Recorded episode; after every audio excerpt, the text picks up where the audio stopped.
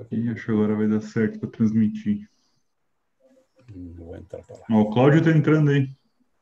Então tá jóia. E de repente, em menos de minuto, você se transforma num vulto e logo desapareceu.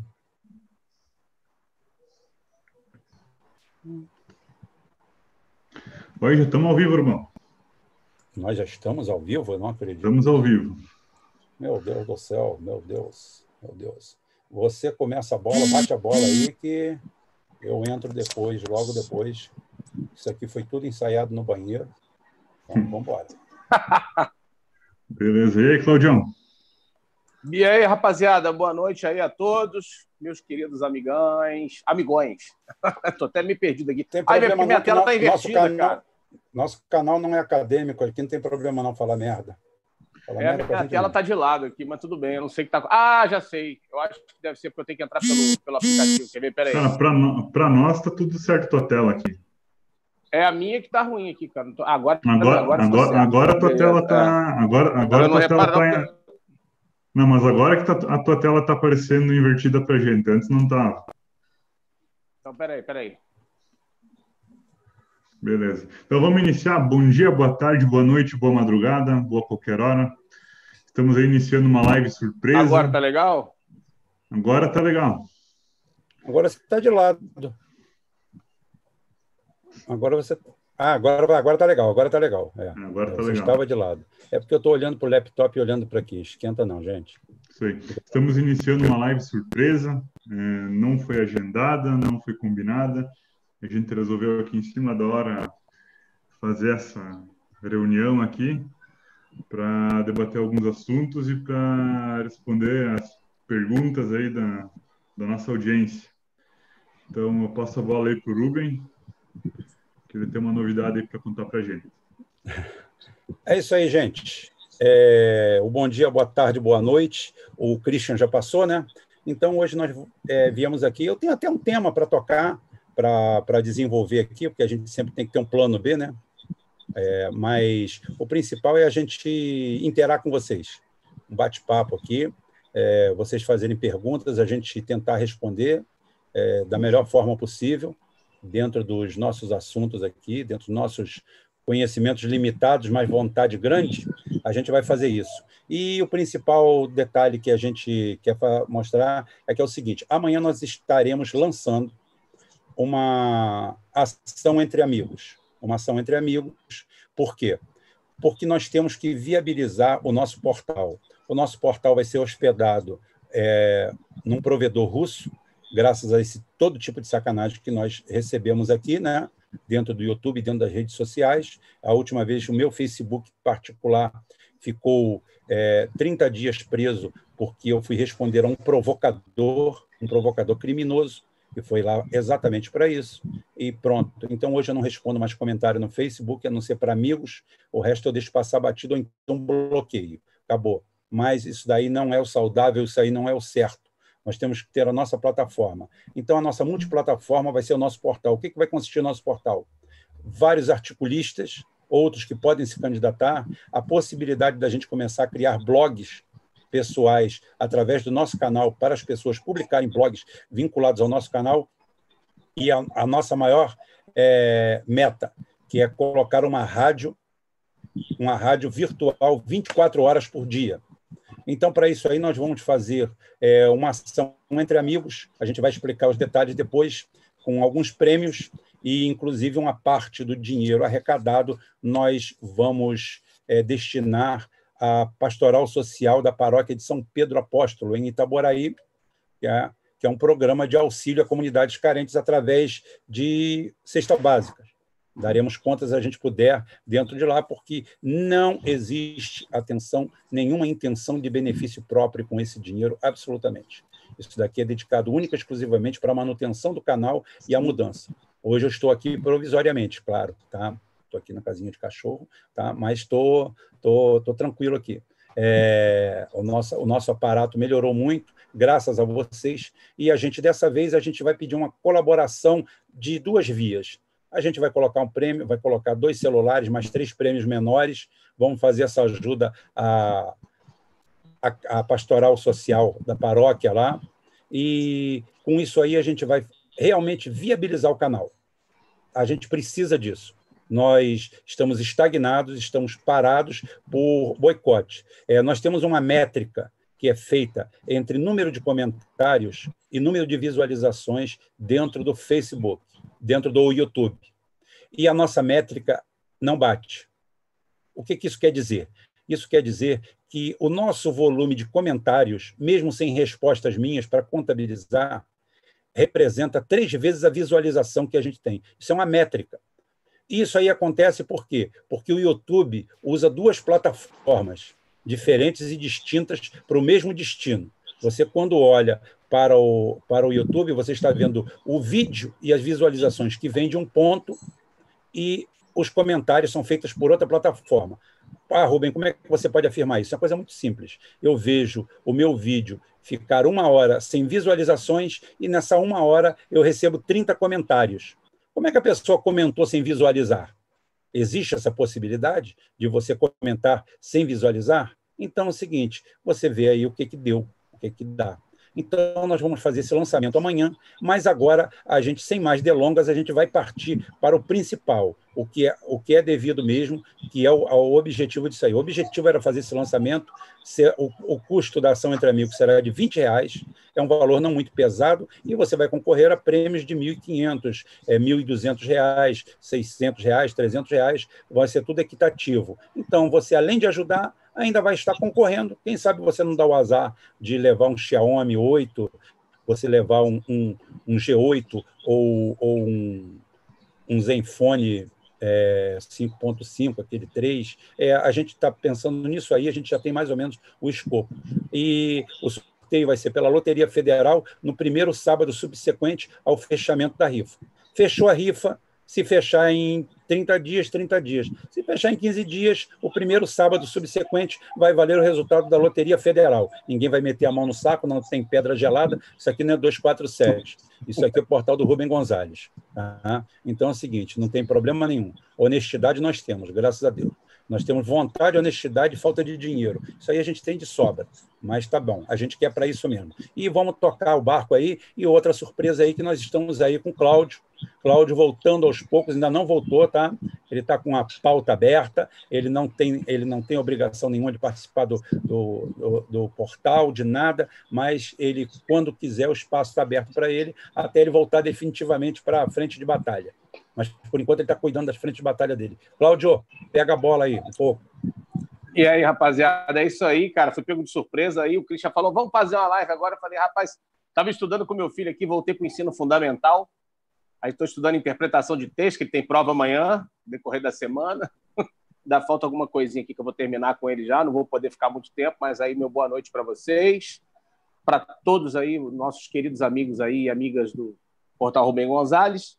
É, eu tô realmente, Rubão, cara, me afastei muito dessa questão de política também, até para dar atenção maior lá no meu canal, que ficou abandonado, né? Meu canal lá da, da Umbanda, e é muita coisa para estudar. Então, assim, e além disso, eu tive a honra aí de pegar esse papel aí de, de, de ser o produtor do Pai Jorge, que é aquele que até fez uma apresentação aqui para a gente, que é o maior compositor de curimba de Umbanda, maior campeão de festivais de Umbanda, aqui que a gente conhece, no Brasil mesmo porque assim, pouca gente conhece, até porque é uma pessoa muito humilde, nunca fez questão de divulgar suas cantigas. Eu, como umbandista, falei, cara, a gente tem que divulgar essas cantigas, porque as pessoas querem aprender, eu mesmo, né?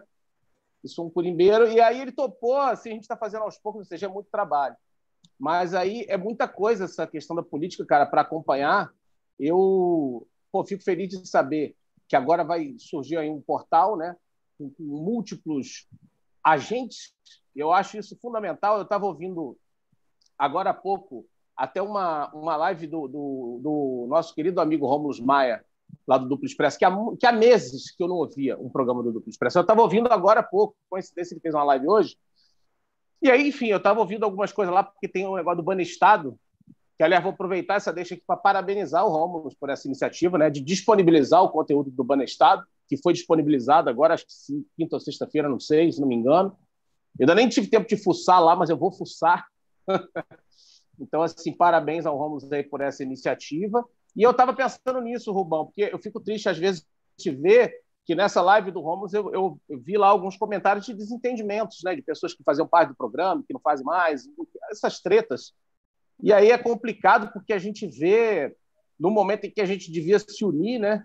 Mas por um outro lado a gente também tem que se livrar dos infiltrados. Então essa é uma missão complexa, né, Rubão? Você e aí o que, que acontece? Muitas vezes você está com pessoas junto que são seus aliados em determinado momento aquela pessoa não é mais. Então é lamentável a gente ver isso acontecer porque a gente vê muita gente que é bem intencionada, que quer a mesma coisa e acaba prevalecendo a divergência, né? É o que eu sempre falo, a gente tem que focar mais as nossas semelhanças do que as nossas diferenças. E aí eu acho bacana essa ideia do portal aí que você está anunciando e da rádio 24 horas. Quem, quem sabe, né? Você não consiga, Rubão, é, efetivar aí essa, essa sua liderança e colocar junto dentro do mesmo bolo pessoas que são importantes para análise política, mas que têm características diferentes, né? É, maneiras diferentes de ver as suas coisas, mas que tem lá seu conteúdo bom também para a gente poder absorver. Então é isso aí, cara. Parabéns aí a todos e é uma honra estar aqui de novo como convidado, porque realmente eu não estou podendo me informar, nem me informar muito sobre política, cara. Eu só ouço aqui portal Rubem Gonzalez, às vezes eu vejo a Globo para ver o que, que eles querem que eu pense e vamos indo. Primeiro, primeiro corrigindo que você aqui, você aqui nunca é convidado. Você aqui nunca é ah, convidado. Obrigado. A gente, a gente te chamou. A gente te chamou. A gente, a gente te tirou, a gente te tirou é, do seu lazer ou das suas agruras aí, né? O seu caminho de volta do ensino fundamental. Uma coisa que eu acho que muito, muito acadêmico deveria fazer deveria voltar para o ensino fundamental, é, porque o cara virou um Joss Van, tá? virou um é especialista é apenas no próprio umbigo e na profissão dele e se tornou um imbecil. E ele perdeu o conhecimento da causa coletiva e o conhecimento genérico do que é a humanidade, do que é o ser humano, do que é a história do ser humano na Terra.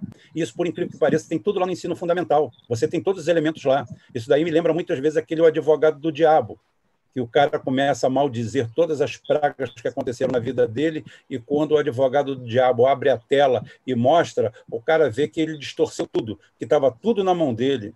É muito é uma cena assim, fantástica. É uma cena fantástica quando ele, quando a mulher dele se suicida e ele culpa o diabo por, pela morte da mulher dele.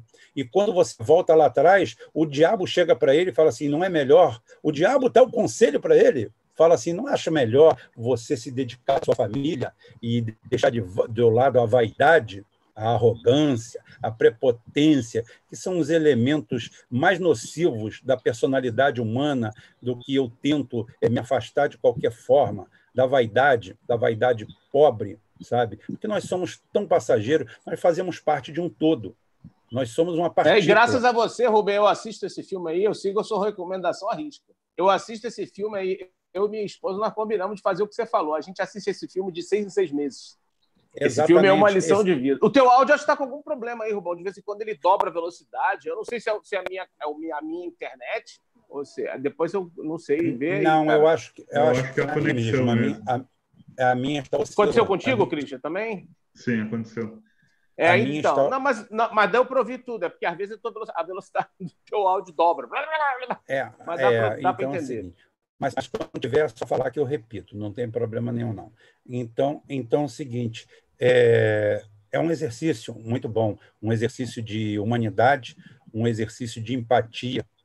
É, nós temos que fazer o contrário do que está sendo ensinado. Eu não estou pedindo para você sair da sua casa, eu não estou pedindo para você vender o seu carro e andar a pé, eu não estou pedindo para você voltar para a mata e tentar sobreviver num ambiente que você nunca foi criado e não conhece, mas eu estou pedindo para você ter humildade. Humildade de quem veio aqui não sabe por que veio e não tem a mínima ideia de para onde você vai. Tá? Então é o seguinte: aproveite o intervalo entre esse que você veio e para onde você vai. Viva a vida da melhor maneira possível para fazer a sua existência algo memorável mesmo que sendo, mesmo que sendo para sua família, para o seu grupo, para o seu filho, para o seu vizinho, servir de exemplo para alguém, porque tem tanta gente rica aí que simplesmente é descartada.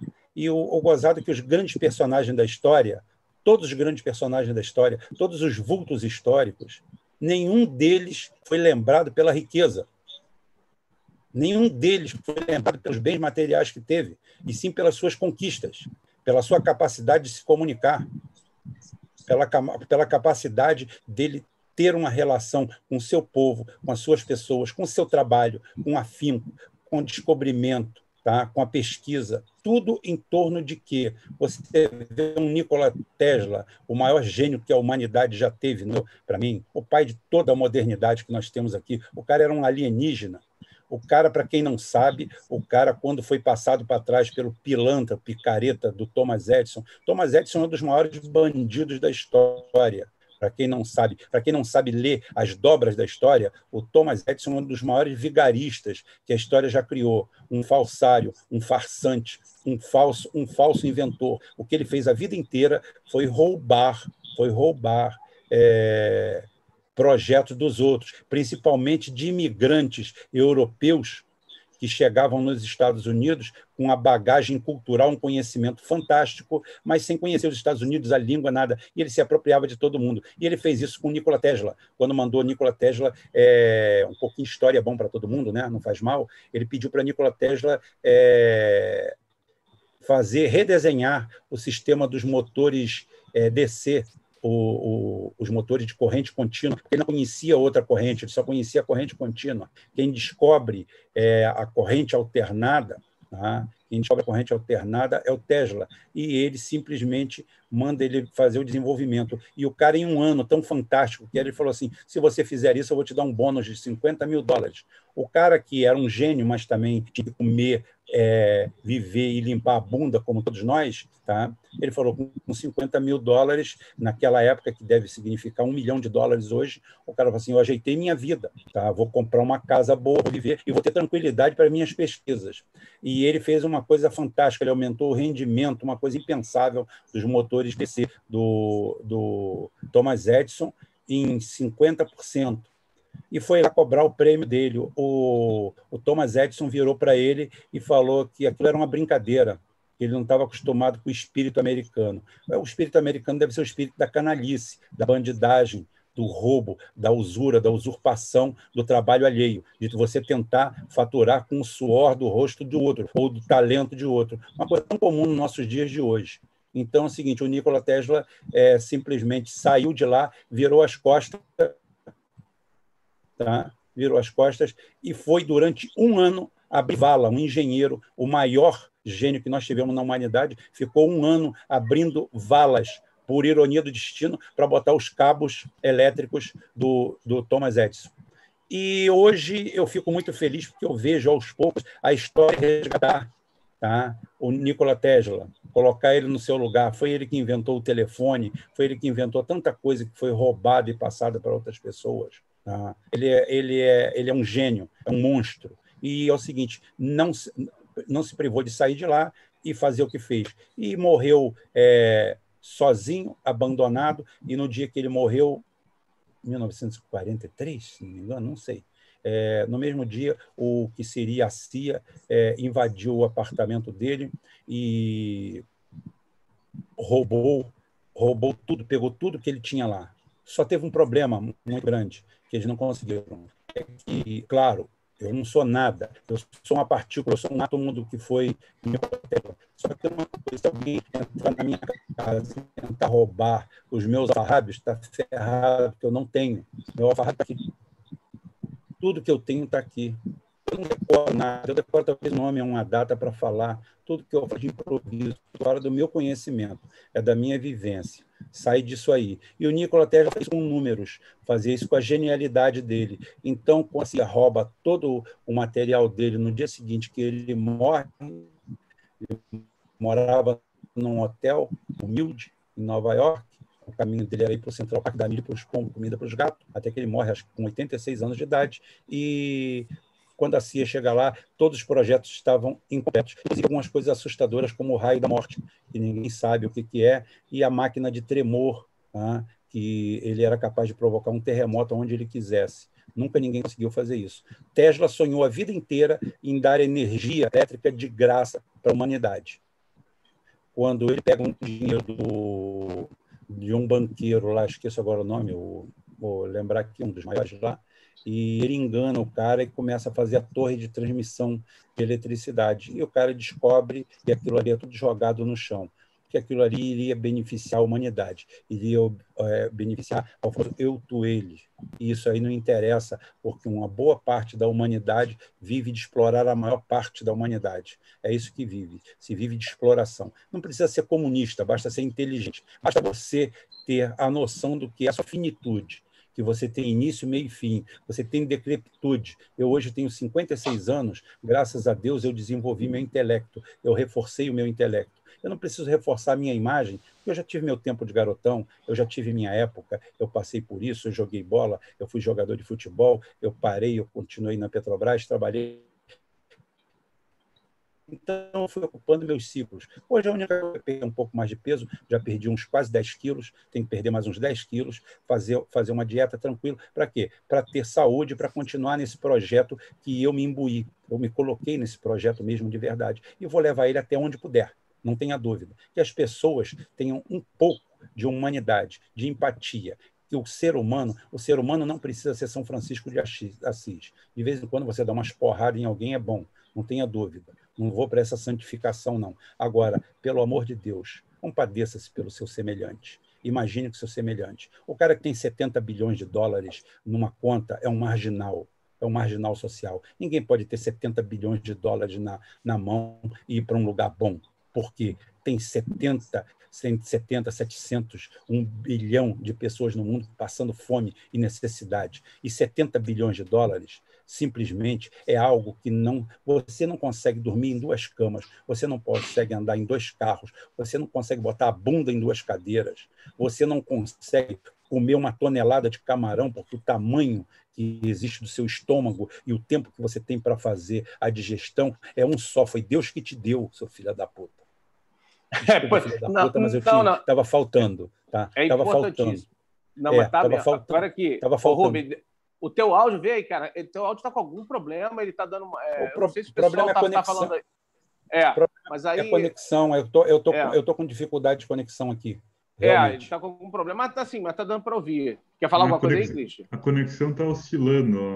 Uma hora aparece o sinal ali em verde, depois ele fica vermelho e fica entre amarelo. É, eu estou ouvindo ter... aqui de vez em quando uns instrumentos. Mas então, Rubem, mas isso que você está falando aí do Tesla é muito esclarecedor. Agora, o, o, curioso, né? Por isso que eu sempre valorizei muito o teu conteúdo. O Jô Carneiro eu... aqui lembra, lembra aqui, ah. só para lembrar aqui que eu estou de olho em todo mundo aqui. Eu, inclusive, ah. vou pedir para o Christian assinar, a, é, a marcar algumas algumas perguntas aí para a gente responder. É o JP Morgan, foi o JP Morgan que, que fez isso e Deus, é, acho que estabeleceu 100 mil, 150 mil dólares é, para ele faz, desenvolver essa torre aí, que ele estava ele tava enganando que era para outra coisa, e era para energia elétrica distribuída. E ele conseguiu distribuir energia elétrica à distância. Estava no embrião, né? Inclusive, eu deixo eu lembrar para vocês que o, o, eu tenho, eu tenho um prazer, eu tenho um prazer mórbido em pisar na memória do, do Thomas Edison. Tá? Eu tenho um prazer mórbido. Inclusive, o fato de dizer que ele é o inventor da lâmpada elétrica não significa muita coisa, porque aquilo ali era uma corrida. Tinha mais de 100 inventores fazendo aquilo ao mesmo tempo. E ela já existia. A única coisa que ele fez foi o vácuo, foi a permanência. Todo mundo já conhecia o princípio foi só a perenidade que ele criou. Não é nada do outro mundo, não. E também provavelmente é projeto roubado dos outros. Tá?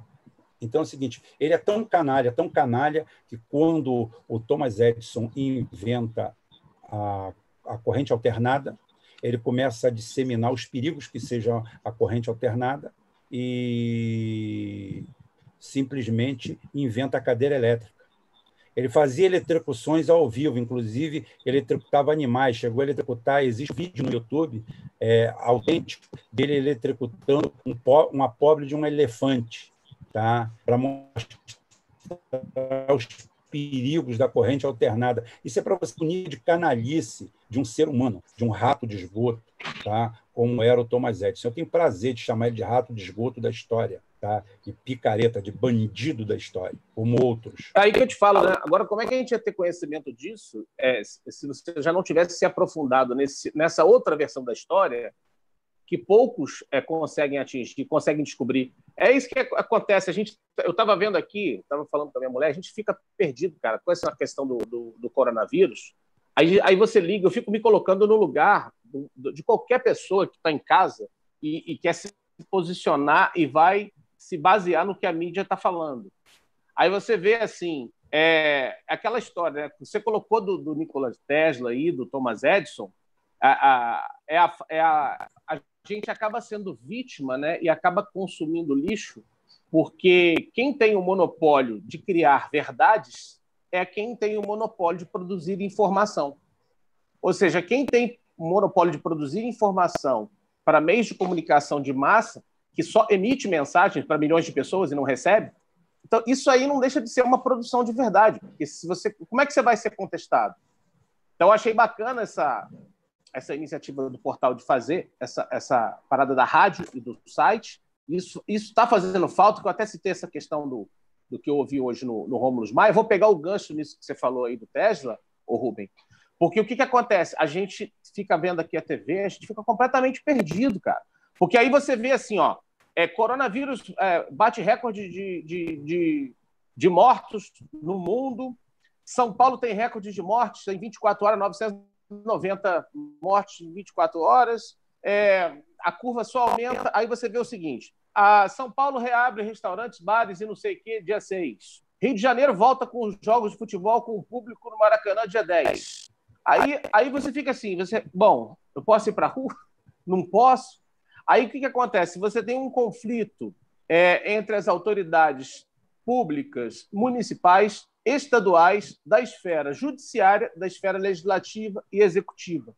E a imprensa, que praticamente hoje é dividida Aí você vê a Globo, o William Bonner encher a boca para dizer: não, segundo o nosso consórcio de emprego, o consórcio são duas famílias, ou três, sei lá. Que eles botam nome de um monte de nome lá, mas pertence a duas ou três famílias. É a família Frias da Folha de São Paulo, que se não me engano é dono do UOL também. O Globo, aí bota o Globo Extra, G1, como se fossem empresas distintas. Tudo é, Fria, Frias Mesquita, é, as principais. O Estadão, é, o Estadão é de quem? O Estadão. É, é Mesquita.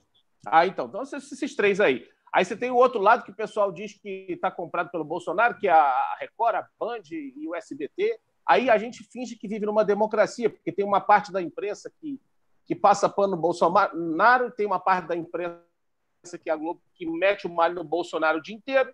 Ou seja, aí a gente fica nessa, nessa brincadeira aqui, aí a gente fica se perguntando: será que eu posso sair de casa para ir num bar? Uma coisa simples, é óbvio que essa, essas pessoas. Isso, isso, aí vai servir a quem? Né? A gente fica completamente perdido, Rubem. Eu não sei é, essa, essa, história da cloroquina e não sei o que, eles inventam tanta coisa. É o que eu falo. Hoje, o nosso problema é, é o contrário do que era há 30, 40 anos. Porque se tinha uma Cláudio. carência de informação. Hoje você tem um volume absurdo de informação que é lançado no ar em, é, assim, numa velocidade absurda em segundos e assim aos milhões. Então você não sabe mais por onde se basear. É o que eu falei. Só para finalizar aqui, é importante isso aí, cara. Eu sempre valorizei muito o teu conteúdo. E quando eu digo assim, que eu, é, mais uma vez eu venho como convidado, eu estou falando para mim mesmo, porque senão, cara, eu, você me conhece, sabe como é que eu sou? Eu estava ouvindo o programa do Holmes, eu já fiquei aqui, ó. Eu vou ter que ligar para o Hulk para avisar isso, aquilo, não sei que eu já começo a querer é, é, é, trabalhar, cara. E eu não posso me envolver nesse momento. Não, não se envolva. Não se envolva. Porque, de, de, é, deixa que o Marcelo está Marcelo tá fazendo isso. Ele está com mais saúde agora. O Marcelo faz então, isso. Rubem, tá Rubem, bem, olha. Tá Aí é o seguinte, o, o, que, o que, que acontece, Cláudio? É, a guerra não é pela verdade, a guerra é pela narrativa. Esse é o princípio básico da guerra híbrida, as pessoas ainda não perceberam. Nós estamos numa guerra pela narrativa. Quem tem a narrativa tem tudo. Então é o seguinte, por exemplo, eu vejo aqui, eu, a gente faz um trabalho paralelo, porque não é o princípio do canal, mas nós vimos tanta carência, a gente faz aqui um programa geopolítico com ênfase militar. Cara, que eu vou te dizer uma coisa, eu não preciso ser humilde, dá de 10 em todos os brasileiros que tem aí. Nós fazemos aqui algo que dá de 10 em todos eles. Tá? Esses canais se dizem especializados, eles são ridículos, eles são vergonhosos. Os caras são capachos dos Estados Unidos. Os simplesmente tem um cara aí que tem um canal aí, um capitão de punheta aí, é o seguinte, tem um canal, o cara foi militar brasileiro, foi comandante, foi capitão de corveta. Eu, eu imagino a vergonha que tem você ter um comandante de uma corveta daquele naipe. O que, que é aquilo? Aonde vão nossos militares? Aonde nós vamos ser representados imbecil daquele, o cara que não entende de geopolítica, que não entende de geoarmamento, que não entende de porra nenhuma, se fecha a realidade para ficar babando o ovo, deve ter, deve ter um boneco do Rambo, um consolo do Rambo, uma caneca do Rambo, tá? Deve ter um posto do Rambo com o torso nu, tá? deve fazer aquilo ali, deve viver em prol daquilo. É vergonhoso você ver um militar de carreira fazer isso aí. As pessoas não, não têm e, é o que você falou. Hoje as pessoas valorizam sempre aquela coisa. Fulano é especialista nisso, fulano tem doutorado nisso, fulano tem não sei o quê. Cara, a gente hoje em dia tem acesso a tanta coisa. É, editor, o cara é editor, um... é, o, o, cara é editor de uma revista. O que, que tem? A revista, você vai lá, é um pano de chão. Não tem nada que preste lá dentro. É tudo informação atlantista. Nós estamos aqui sob a égide do Ocidente, norte-ocidente do planeta norte-ocidente do planeta compreende o que eu sempre chamo para as pessoas de circuito Elizabeth Arden. O circuito Elizabeth Arden é um circuito que é conhecido por meio diplomático, que envolvia é, Nova York, Paris e Londres, o glamour, o top do top. Então é o seguinte: quem era embaixador nessa área estava ocupando, ou qualquer cargo aí, ele estava no circuito Elizabeth Arden. Agora, o circuito Elizabeth Arden é estendido, ele vai a Jerusalém. Tá? Ele vai até, até Israel. Então, ele tem uma perna estendida lá, e é esse quadrilátero aí que tenta mandar no mundo a narrativa. Londres é a capital mundial do dinheiro, dos negócios das falcatruas, das quadrilhas, das gangues. É onde você compra mercenários, bandidos, traficantes. Tudo isso você consegue em Londres. Você consegue derrubar avião de ministro no Brasil em Londres. É só acertar o dinheiro em dólar. Se você não pagar em dólar, você pode pagar em cocaína. Ih, estou falando demais. É o seguinte Teve ministro aí no Brasil que, que caiu o avião dele tá? e foi cercado por, por, pela guarda costeira, e a guarda costeira não deixou ninguém chegar perto, mesmo tendo numa lancha um médico é, que queria prestar socorro escutando os berros. E só saiu quando os berros cessaram, quando as pessoas estavam lá dentro mortas. Tá? Se você me perguntar se elas foram mortas ou asfixiadas ou que, eu não sei, porque eu não tenho teoria da conspiração. Agora é o seguinte: é, o maior instrutor, o, o cara mais qualificado, instrutor de voo e pouso daquele aeroporto, com uma aeronave, uma aeronave Beecraft, tá? É, considerada talvez a mais segura do mundo, com dois motores PT-6. Que muito, muitos, muitos já chamavam, inclusive, de incaível, né? Era um é, incaível, incaível, incaível. É, exatamente. E teve um lance parecido com isso que você falou também, Rubens, só para pegar esse gancho, cara, é, que aconteceu com a queda do, do avião do Eduardo Campos, tá? Quem foi não, correndo eu... lá na hora ver, ver foi o Protógenes Queiroz, que estava é, lá, que também foi impedido de ter acesso a algumas coisas. Isso aconteceu também, acho que nessa época, não foi? Teve é, mas assim, o, né? proto, o, o, o, o Protógenes, o, o, o Eduardo Campos, o negócio foi mais bem feito, porque a porrada foi tão grande que sobrou muito pouca coisa. Tá? O máximo que sobrou foi um bife de alcatra de alguém. Tá? Não tem problema não, que quando eu morrer também o meu corpo não serve para nada. O que serve Exatamente. é o meu espírito, o que serve é a minha energia. Quando ela cessar ou mudar de lugar, o corpo. Você, que, que enterro você quer, Rubem? Falei, porra, corta e dá para os cachorros, tem cachorro passando fome. Tá? Tem carne de sobra, não tem problema nenhum, não. Você quer me fazer é alguma coisa? É muito difícil hoje você ver, né? Hein, Rubão? É muito difícil difícil hoje você ver, cara, alguém que tem coragem de ir na contramão e questionar algo que seja dominado é, pela narrativa, como você falou. Olha só, eu aí você fazendo vê o cara falar alguma coisa, não, isso aí que é invenção da. Aí o cara fala, não, isso é teoria da conspiração, esse cara aí tá maluco. Não, já, já, já falaram da... que, eu, que eu fico filosofando sobre política, porque eu não, não então, sou do meio seguinte... político. Bom, se eu não sou do meio político, eu não posso falar de política. Então eu não sou do meio médico, eu não posso falar sobre um remédio. Eu não sou do eu meio falo, futebol, eu não posso eu falar sobre falo, futebol. É o lugar falo, de fala. Eu falo do que eu quiser, do que eu bem entender, é problema meu. Pois é, é complicado. Ah, então é o seguinte: eu só quero dizer o seguinte: é, tem cara de gato, mi igual um gato, tem barba de gato, tem pelo de gato, tem cara de gato, tem unha de gato, e o cara chega para mim e diz que não é gato. Bem, se não é gato, é tigre. Tá? Se não é gato, é tigre. Porque eu vou dizer uma coisa, é maior ainda. Porque olha só, a página da Bcraft foi acionada mil e 700 vezes em poucos dias. O avião parte em céu de brigadeiro, de, acho que do Campo de Marte, se não me engano, em direção a Paraty ou Angra, né? Paraty. Tá? Não lembro, agora nem me lembro. É, e, quando, e quando se aproxima, o tempo está bom, E o cara que está no comando desse avião é simplesmente o instrutor de serviço. Alguém está me ouvindo? Estou ouvindo. Eu estou ouvindo, pode falar, Rubão. Então, só tá fechei bom. aqui porque eu só vou pegar um negócio aqui rapidinho, uma água. Ah, então tá bom. Então tá bom, eu tomei ah. um susto. É o seguinte: o cara era instrutor de voo, o cara que ensinava pilotos a levantar voo, se aproximar e, e pousar naquele aeroporto.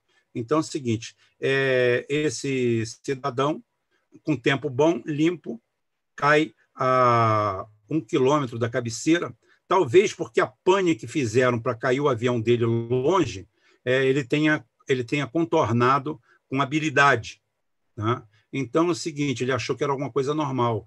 E o detalhe é que, para quem não sabe, esse dado é verdadeiro, é, o, a Bahia em volta foi cercada uma hora antes, foi proibida a navegação uma hora antes ali no, na chamada proa de descida do avião, porque ali o cara faz o aproamento pelo mar, tá? e quando ele faz o aproamento pelo mar, ele embica, pega ali e desce. Então é o seguinte, aquilo ali foi retirado. Foi todo mundo ó, proibido entrar aqui, zona, zona, zona vermelha, fechada. Por que, que fecharam a navegação ali antes do acidente? Antes do acidente, não foi no acidente, não. Antes do acidente. Que até quando chega.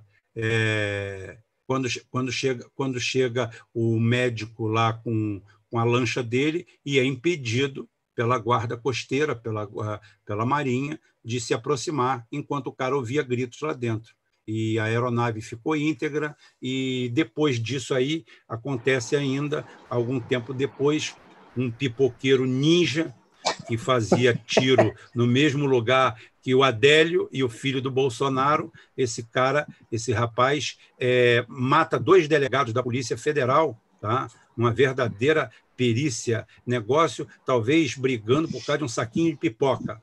Tá? E, por acaso, um desses delegados que morreu era o cara que criou a investigação é, desse acidente aí e simplesmente taxava isso daí como, como suspeita de atentado. Então, foi tudo feito. Então é o seguinte: eu já vi o bigode do gato, eu já vi a barba do gato, eu já vi a pele do gato, eu já vi o pelo do gato, eu já vi o miado do gato, mas eu, para continuar vivendo, sobrevivendo e mantendo a minha família, é, eu tenho que dizer que aquilo não é gato, é uma fotografia.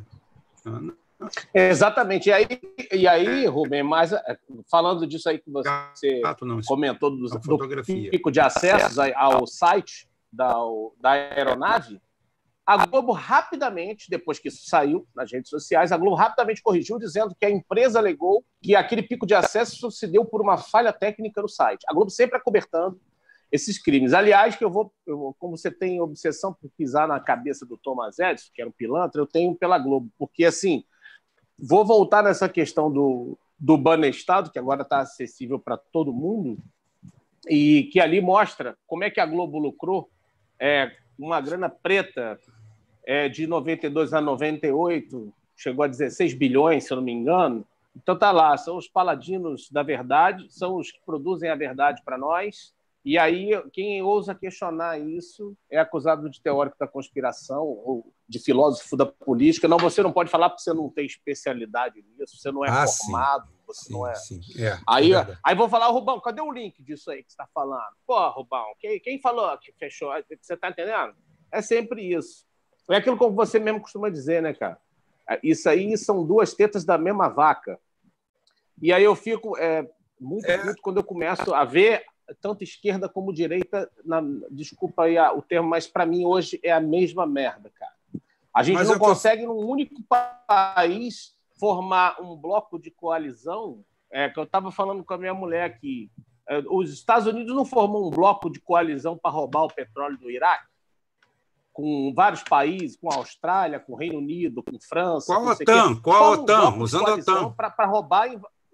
Então, para invadir um país e roubar o petróleo dele. Agora, aqui no Brasil, no único país, a gente não consegue formar um bloco de coalizão nem entre as esferas é, administrativas do poder público para salvar o seu próprio povo de uma pandemia.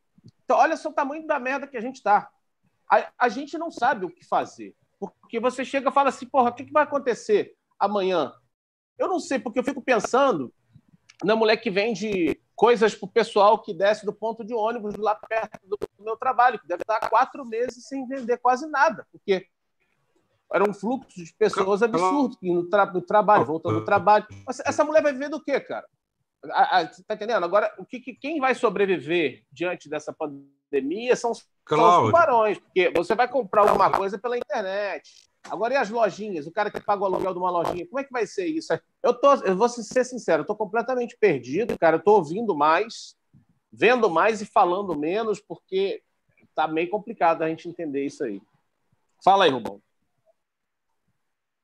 Acho que congelou a tua imagem aí. Deixa eu te dizer uma coisa. Está congelado. É, a conexão, a conexão aqui está aparecendo em vermelho. imagem aqui falando que eu vou é, sair daqui.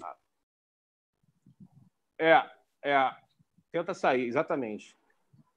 Mas é isso aí, cara, porque realmente é muito complicado a gente encontrar a, a verdade, né? Você tem a, é, os donos das narrativas. Aí você fica vendo a, a, a mídia, a gente fica mais perdido ainda. E parece que os caras fazem isso de propósito. É impressionante, o, Christian. Porque tu fica vendo, você não sabe mais por onde você se orienta. Graças a Deus aqui, a gente tem um, um grupo de pessoas, né? Que a gente tem o Rubem, que, para mim é uma bússola em relação à questão da análise política, é o melhor analista político. Eu já falei isso para ele, não por fazer parte do canal e da equipe, não. Mas é porque realmente uma pessoa que tem capacidade de compreender essas coisas complexas da política e passar isso de uma forma simples para as pessoas, mais humildes até, é, é, então, isso tem que ser valorizado, isso, isso tem que ser ampliado. Só que aí você fica dependendo do quê? Da, você fica dependendo da, das redes de comunicação grandes. Então, você, como é que você vai ter acesso à informação? A gente aqui, cara, no Rio de Janeiro, a gente não sabe mais o que fazer, não, porque um está dizendo que vai abrir o jogo com futebol, com o público e tudo, e o nego está dizendo que vai abrir os bares, aí agora a justiça mandou fechar, outro mandou abrir.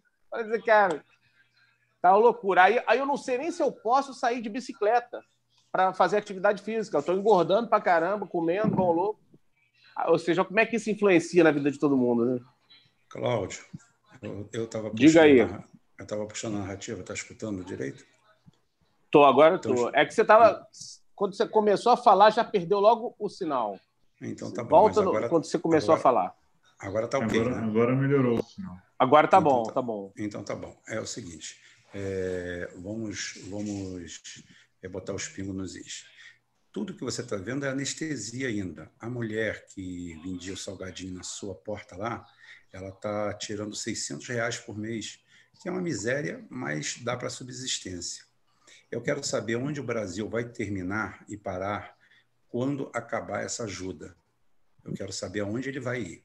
É, eu queria saber, perguntar para os especialistas, os grandes economistas, porque eu queria, eu queria dizer para vocês, mostrar para vocês uma coisa. O, o, que, que, é, o que, que é a base de uma bolsa de valores? Deixa eu explicar para vocês. A bolsa de valores é o seguinte: nós temos aqui uma empresa aqui, nós, é, Portal Rubem Gonzalez. Então a gente chega à conclusão que a gente precisa de um milhão de reais para fazer isso aqui uma emissora. Vamos embora. Eu, você, o Christian e o Marcelo somos sócios disso aqui. Então a gente vai, a gente precisa de um milhão, mas nós não temos um milhão. Então nós precisamos de um sócio que bote um milhão. Então, o que, que a gente faz? A gente lança as ações no mercado. Tá? As ações no mercado, é, a gente vai colocar, vamos dizer que a gente vai colocar mil ações a mil reais e a gente conseguiu mil sócios. E esses sócios, eles têm uma participação no nosso lucro em tudo que acontecer. E de acordo com o valor de mercado que a nossa empresa aumentar, o valor das ações deles sobe. Esse é o princípio de uma bolsa de valores. Tá?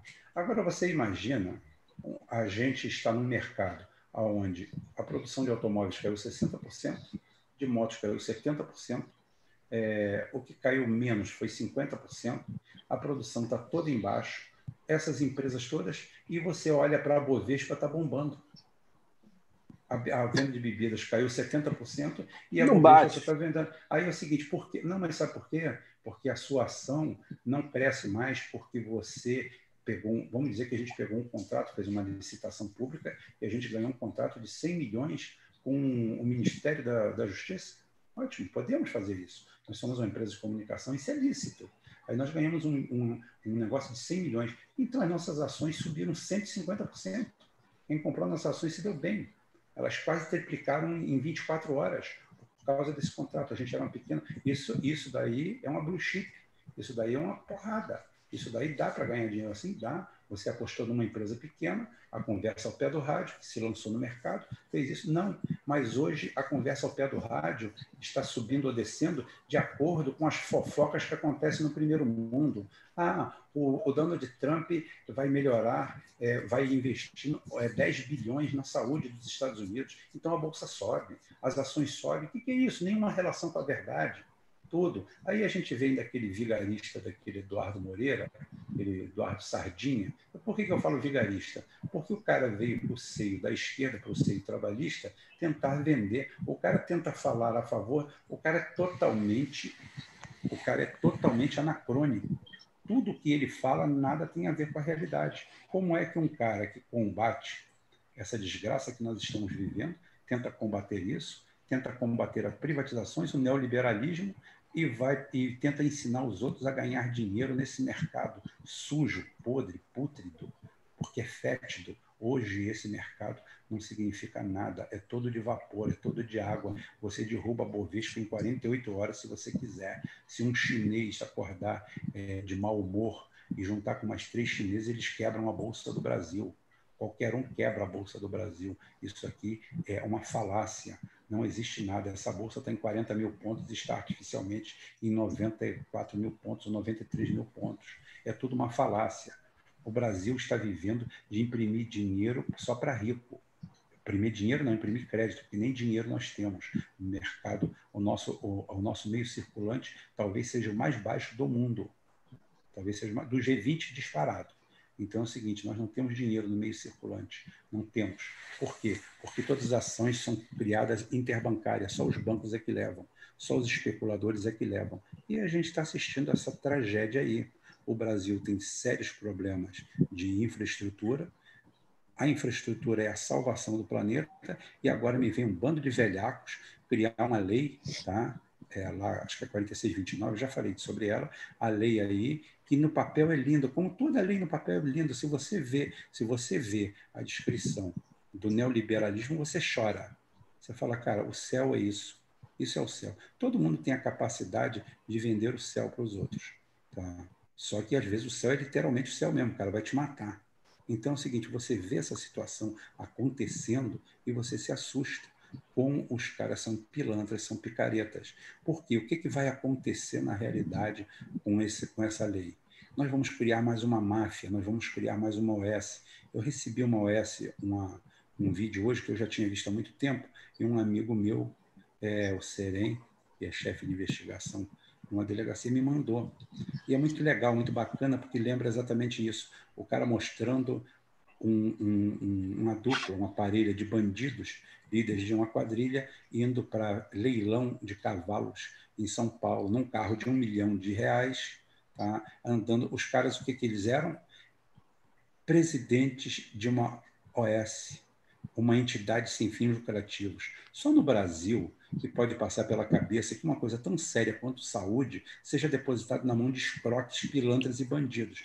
Qual é a função da OS? A função Aliás, OS... saiu no jornal, hein, Rubão? Desculpe interromper. Eu lembrei de você, foi acho que no jornal da Globo, se eu não me engano, no Jornal Nacional de anteontem, um desses dias aí, eles falaram do Sorrindo para a Vida, é da, é do esquema de corrupção do governo do Estado. É. Aí eu lembrei é. logo de você que você denuncia esses caras aí que funcionavam dentro de um sex shop, né? A sede. Não é esse isso, nome? Isso, isso. Sorrindo para a Vida? Isso, isso. Aí você estava falando aí, é, como é que pode um país desse depositar na mão dessas pessoas é, a saúde do povo, né? Pode continuar. Não, e, não, e outra coisa, é, é o seguinte, olha só.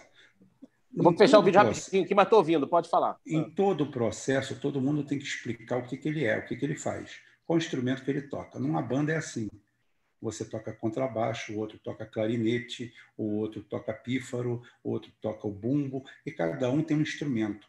Aí você se pergunta assim: qual o instrumento que uma OS faz? Nada. Ela é um intermediário. Como o Ministério da Saúde libera o dinheiro, ao invés de liberar direto para as secretarias, onde seria muito mais difícil, vamos dizer, Não é que não seja possível, mas é o seguinte, muito mais difícil roubar esse dinheiro. O que, que você faz? Você passa para um OS, onde o pessoal rouba o dinheiro, rouba, rouba, rouba, mete a mão, leva o dinheiro, pega 20, 30% da nossa combalida saúde, distribui entre todo mundo e depois o resto repassa para a saúde. Quando, na realidade, esse dinheiro tinha que sair chegar direto, de um ponto ao outro. De um ponto ao outro, de um ponto ao outro. Não, nós criamos uma figura intermediária. E hoje isso é uma quadrilha, isso é uma gangue, é igual o lixo. O lixo tem máfias estrangeiras aqui no Brasil. Isso provoca morte, assassinato assassinato. Todo mundo quer isso aí. O lixo é o melhor negócio do mundo. Ninguém mais quer secretaria de obras. Antigamente, quando o cara queria arrumar algum dinheiro, ia secretaria de obras, mas o dinheiro era muito pouco. Não dava, não, porque ainda tinha que fazer a obra, né? Tinha que fazer a obra, tem que dar uma superfaturada e pegar um dinheiro. Então, quer dizer, era uma corrupção trabalhosa. Hoje não. Hoje o dinheiro vem todo para a OS. Aí a OS recebe 50 milhões de reais, tá? para gerir esse dinheiro. Que maravilha! Cria despesas, é, cria salários maravilhosos, assessorias maravilhosas, todo mundo. E aí está o caso. Eu tenho um vídeo, vou botar lá no supergrupo. Os caras com a vida na babesca, cheio de carros importados, mansões, coberturas na barra. Era essa situação que estava acontecendo. Né? É, eu, vou, eu, vou, até aproveitar o, o gancho, Rubem, perguntar até um negócio aqui, porque eu também não vou poder ficar muito tempo, vou ter que sair daqui a pouco. Ainda tem coisa para acabar de estudar com meu filho aqui, e a prova dele começa amanhã cedo, a gente não pode dormir tarde. Aí deixa eu é, te perguntar um negócio, Rubinho, porque até, vou até pegar o, gancho disso que você está falando dessa corrupção, e eu vou recomendar para a galera, porque há muito tempo que eu não assistia, mas hoje eu assisti lá a live do Rômulus, e eu acho que vale a pena porque ele fez um programa muito bom explicando sobre a, a forma que as, as pessoas se utilizavam para o pagamento de propina de autoridades públicas do Poder Judiciário, é, Rede Globo, várias autoridades públicas, gente da mídia, gente, grandes empresários, enfim, advogados, procuradores, né, pessoal da Lava Jato aí. Então, assim, como é que isso era feito por meio das contas CC5? Ele fez um negócio lá, uma explicação bem bacana. Para uma pessoa leiga como eu, que não manjo muito desse lance de transação financeira e tudo, eu acho que valeu a pena e eu recomendo. E aí, pegando o gancho nessa questão da corrupção aí, que envolve essa galera do Sérgio Moro, eu vou te fazer uma pergunta aqui, Rubem, um negócio que eu estava vendo hoje até no jornal, estava rindo aqui, assistindo essa, esse duelo, que a gente não sabe até onde é fake ou não é, de Globo versus Bolsonaro, Bolsonaro versus Lava Jato versus Sérgio Moro, porque um bate daqui, outro bate dali. Eu sei que parece que agora a PGR deu uma pancada forte na, na Lava Jato com a, com a retirada de alguns procuradores lá e começou a mexer e fazer algumas inspeções, né? Inclusive, tem até alguns, alguns bolsonaristas divulgando esse material que o Romulo lançou aí sobre o, o Banestado, né, para poder detonar o, o Sérgio Moro. A te pergunta é o seguinte, Rubão: é, o Augusto Aras ele chegou lá, mandou uma mulher lá, que eu esqueci o nome dela, para poder inspecionar. Aí os caras da Lava Jato estão dizendo que isso compromete a, a, a legalidade e as operações da, da Lava Jato, olha só, vai vendo, porque não houve nenhuma determinação é, da, da, da, corregedoria do MP é, para que ela fizesse essa, essas. É aquilo que você sempre fala, né? Essa Lava Jato ela virou uma anomalia jurídica, uma abominação, porque ela parece que é uma coisa que ela não, não respeita a jurisdição, não respeita a Constituição, ela não respeita a competência, não respeita nada. A Lava Jato é um, é um, instrumento. É um câncer, é, é, um câncer. É um câncer. É um câncer, exatamente. É, é.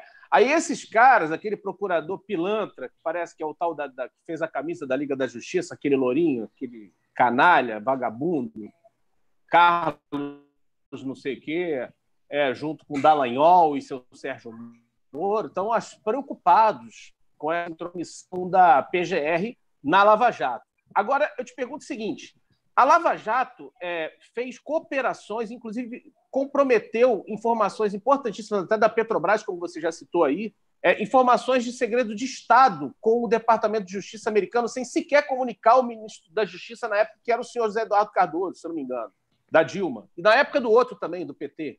Durante todo esse processo, também não houve nenhuma comunicação oficial que a lei determina entre essa turma de bandidos da Lava Jato com o Ministério da Justiça do nosso país. Agora, esses caras estão preocupados com uma atividade interna da Corregedoria, da PGR, dentro da Lava Jato.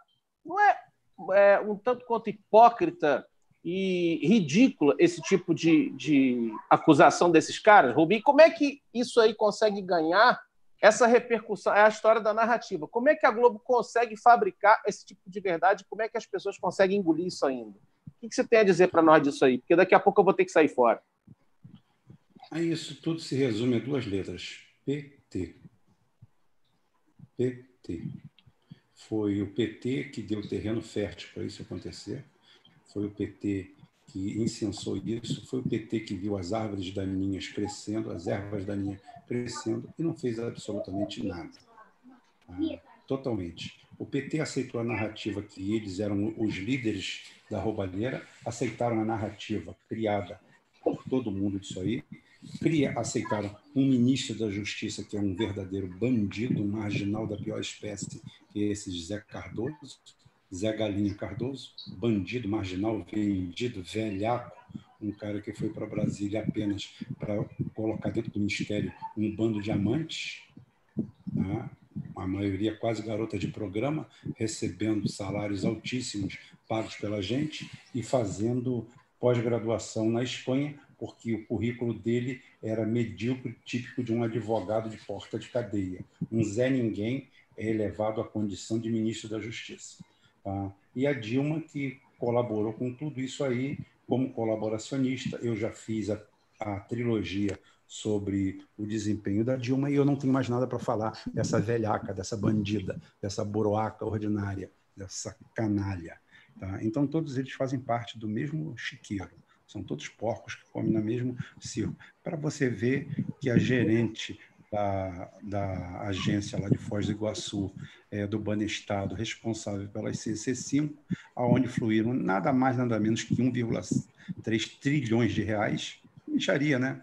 Não estou falando bilhões, não, trilhões. Tudo do, da roubalheira tucana, tudo da roubalheira tucana, é, do, do, das privatizações, das piratizações, de tudo isso aí, tudo saiu por ali. Ela é esposa de um dos procuradores da Lava Jato. Exatamente desse que eu falei. Um, Exatamente desse que eu falei. Era esposa desse Carlos Eduardo. Carlos, monta, é, isso. É, isso. Aí é o seguinte: o, todos eles aqui montaram isso aí. O TRF4 virou simplesmente é, um órgão legislador. O TRF4 determina que a 13ª Vara de Curitiba tenha poderes excepcionais quando a lei não lhe faculta isso. Aí eu pergunto nessa hora, cadê a oposição? Cadê a OAB? Esse lixo também, essa OAB que é outro lixo, tá? outro lixo, outro encosto de picaretas, de de canalhas, de gente que está ali para única exclusivamente usar o nome é, da, do, da, da, boa advocacia de tudo em, em, detrimento e em venda de situações, porque cada vez estão vendendo a sua situação. Na realidade, na realidade, nós estamos cercados de bandido, porque é o seguinte, é o que eu falo há muito tempo, não existe vácuo de poder. Quando a Dilma e o PT destroem o executivo, destroem totalmente a figura do executivo, porque a Dilma arrasou com o executivo, transformou o executivo em lixo.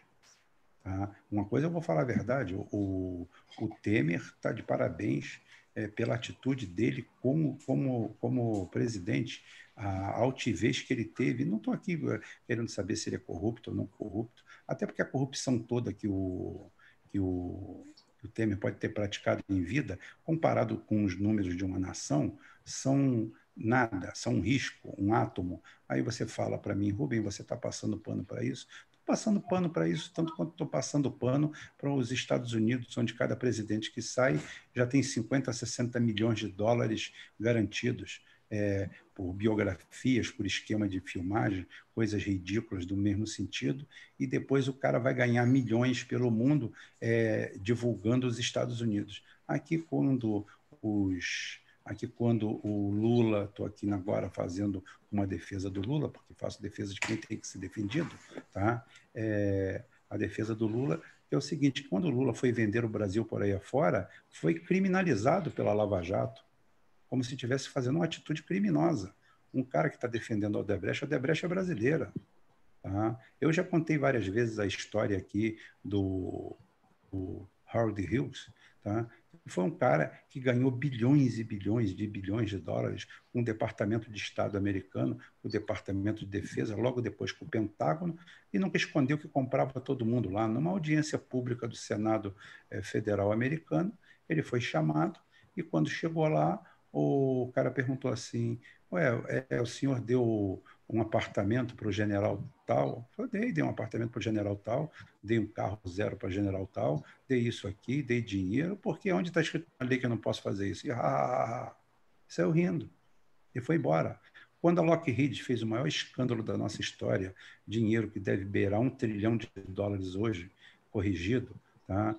o, o quando empurrou aviões F-104 Starfighter, chamados de ataúdes voadores, fabricante de viúva, matou mais de 500 pilotos no mundo, que era uma aeronave estável e ruim.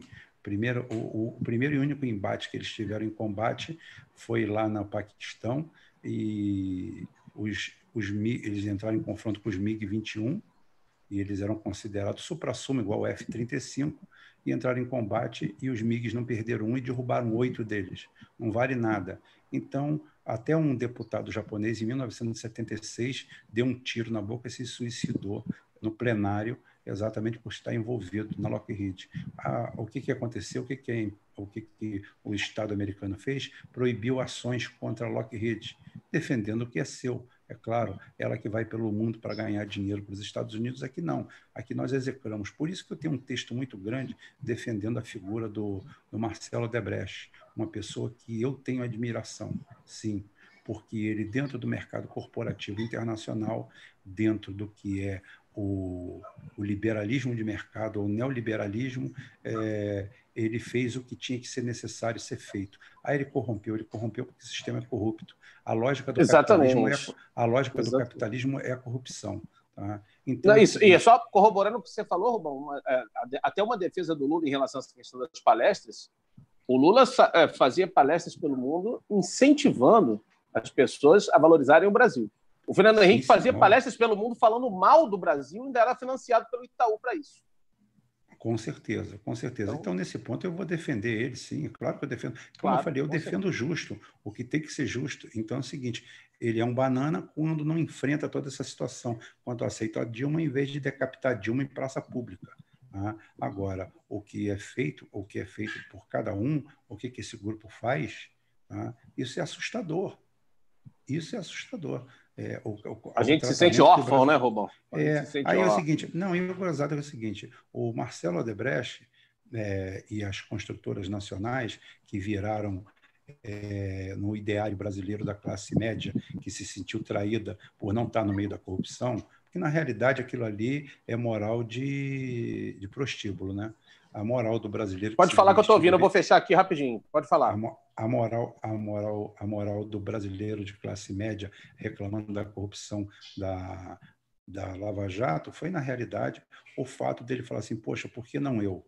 Porque, na realidade, ele via aquela pilha de dinheiro, via o apartamento que ele poderia comprar, o carrão que ele poderia comprar, a casa que ele poderia comprar, e ele ficou triste de não estar no meio daquilo. Isso é a grande, isso é a grande verdade. Tá? Isso daí é o que está acontecendo. E foi com essa moral de botiquinho, moral de prostíbulo, que é, todo mundo foi julgado em torno dessa lava-jato. Eu quero dizer aqui, fazer uma defesa das construtoras, das grandes construtoras nacionais, que se elas são corruptas é porque o Estado é corrupto, tá? porque se deixa corromper. E outra coisa, ocuparam o mundo desde a década de 70, no governo Geisel, que espalhou essas empresas pelo mundo e elas viraram grandes prestadoras de serviço. Grandes obras na Argélia, na Líbia, no Iraque foram feitas por construtoras brasileiras, na Arábia Saudita. E armamento nós vendemos para todos esses lugares. A Ingesa e outras empresas explodiram no governo Geisel, que eu tenho grande admiração, mesmo sendo governo militar, não tem problema nenhum. Como eu falei, não vejo idiosincrasia nenhuma nessas minhas posições. E é o seguinte, outra coisa, eu nunca vi, nunca vi na minha vida o presidente da OAS, o presidente da Odebrecht, o presidente da Queiroz Galvão, eu nunca vi esses caras indo para Brasília correr atrás de cortar direitos trabalhistas de, nenhum trabalhador brasileiro. Nunca. Eu nunca vi eles fazendo lobby para acabar com o 13 terceiro, eu nunca vi eles fazendo lobby para diminuir o salário mínimo, Eu nunca vi eles fazendo lobby, muito pelo contrário. Eu conheço muito do trecho, conheço muito dessas construtoras, e quando elas pegam bons contratos, elas pagam 13 terceiro, 14 quarto, 15 quinto, pagam salário, pagam prêmios, pagam tarefa, e todo peão gosta de trabalhar nela porque ganha bem, recebe Sodexo, recebe plano de saúde, recebe tratamento de gente. E hoje o que, é que nós vemos? Nós vemos quem? O velho da Ravan, aqueles mico canalha, financiado pelo BNDES, que só sabe comprar muamba da China com empresa fria e depois dar bico no fisco, é isso? Comprando aviãozinho com dinheiro que ele não tem, tirando onda de milionário. Esse é o novo tipo de empreendedor que nós temos. Tá? Por mil, Marcelo Odebrecht, a Siemens, em 2016, foi considerada a empresa mais corrupta do mundo. E o que, que o governo alemão fez? Nada se tiver qualquer coisa, faça uma multa. A, a Volkswagen foi multada em 23 bilhões de dólares. Eles batem onde dói. Não tiraram um emprego, não botaram ninguém na cadeia e falaram assim: aprenda, tá? não faça de novo que vocês vão pagar caro. E é isso aí, é a diferença da gente para o resto. É onde nós temos que fazer. E quando agora a gente precisava de um nome, um nome supragovernamental para a gente, para liderar uma grande oposição, nós nos deparamos com isso com essa shoulder que está aí, com essa porcaria, com todo mundo se digladiando pelo mesmo osso, um, os ciristas é, falando em, em, trabalhismo, o Ciro falando em trabalhismo, falando em socialismo, falando nisso, com uma pauta totalmente identitária, ridícula, atravessada, e votando a favor da privatização do sistema de água, dentro de um esquema que vai criar mais uma série de quadrilhas pelo Brasil, porque os Sorrindo para a Vida também vão querer a água e o esgoto não tenha vida, não tenha dúvida. Essas empresas tipo AS vão fazer e vão pegar o dinheiro, vão dividir com prefeitos corruptos, com vereadores corruptos, com todos os corruptos que tem no mercado, e a gente continua sendo uma, isso que a gente está sendo até agora e cada vez pior. E cada vez pior. É exatamente. E a, e a esquerda gente... com esse discursinho. Pode falar. A gente está caminhando aqui no Brasil para para implementar isso que existe na saúde e das OS em todos os setores da, da, da economia, né? É, tem plano disso para educação, tem plano, tentaram fazer isso com e, vão tentar ainda com a distribuição de energia, né? Aquela putaria que fizeram lá em Itaipu, mas que o governo paraguaio conseguiu vetar. E daqui a pouco nós vamos ter o S basicamente em todos os lugares, né?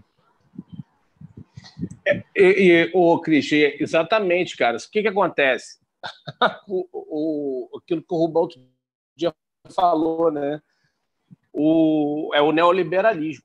O neoliberalismo é engraçado. Ele, ele acha assim, o Estado ele tem que ser forte para encher a, a, a burra dos, desses caras grandes de, de, de grana. O Estado tem que ser forte para isso, né?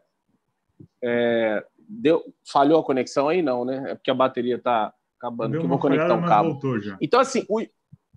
ah, então, eu estava falando isso. O Estado ele tem que ser forte só para alimentar empresas como a Localiza, do Salim Matar, né? o do velho da Avan aí, os bancos. Agora, o Estado, para defender os interesses do seu povo, é, aí ele tem que ser, ele não pode, ele não, ele não é capaz, ele é corrupto, é, responsável. Aquele, aquele Aí quem tem que fazer né? isso são organizações não governamentais, ou seja, isso, são né? organizações, né? aquele... são OS.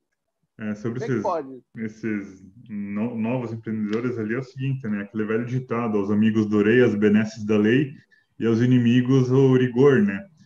E o PT, é. quando sentou no trono, é, manteve as benesses para toda essa turma. Né?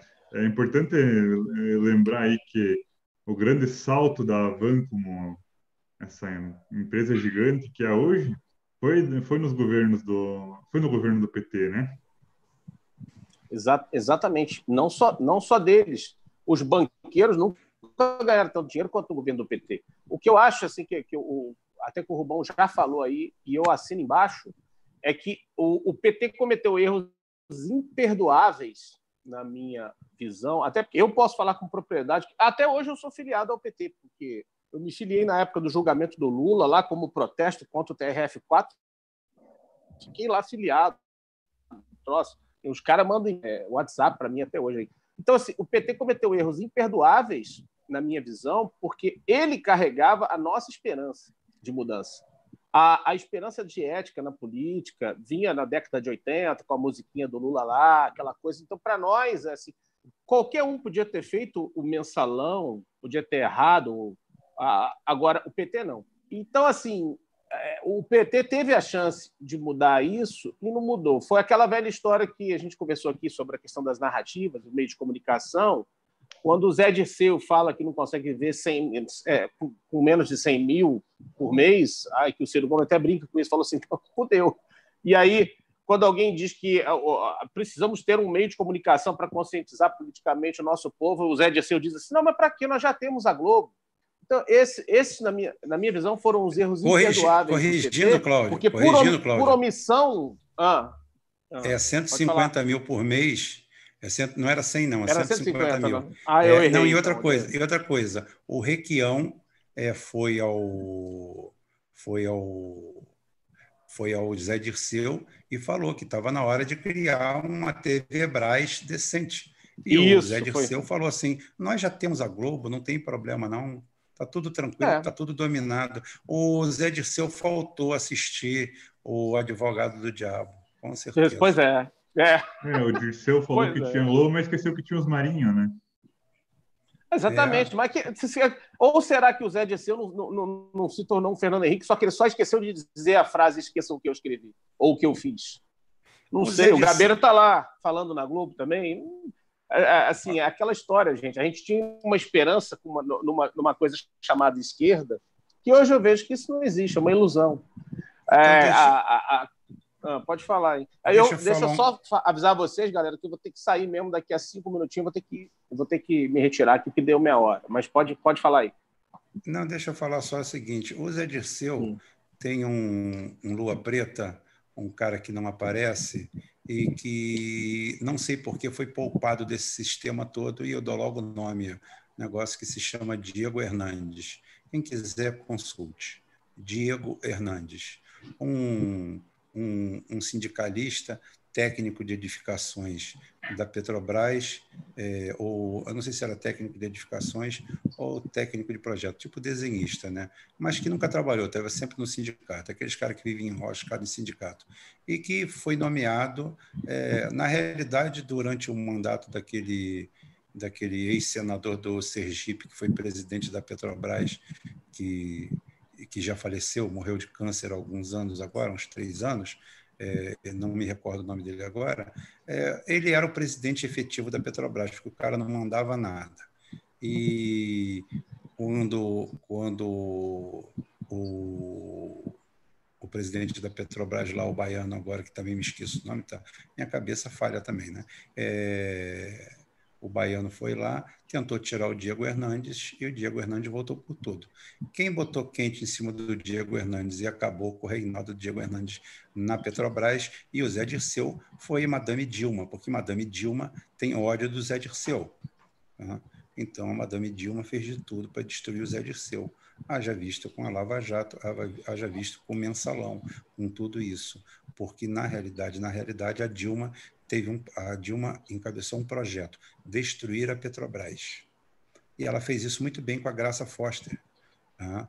porque o que foi feito em 2015 não existe em nada do planeta, em 2014, 2015, em que, sem nenhuma manifestação é, do judiciário, sem nenhum tipo de, de julgamento em primeira ou segunda instância, é, ela simplesmente admitiu um prejuízo estimado de 70 bilhões da empresa, sem nenhum número factível.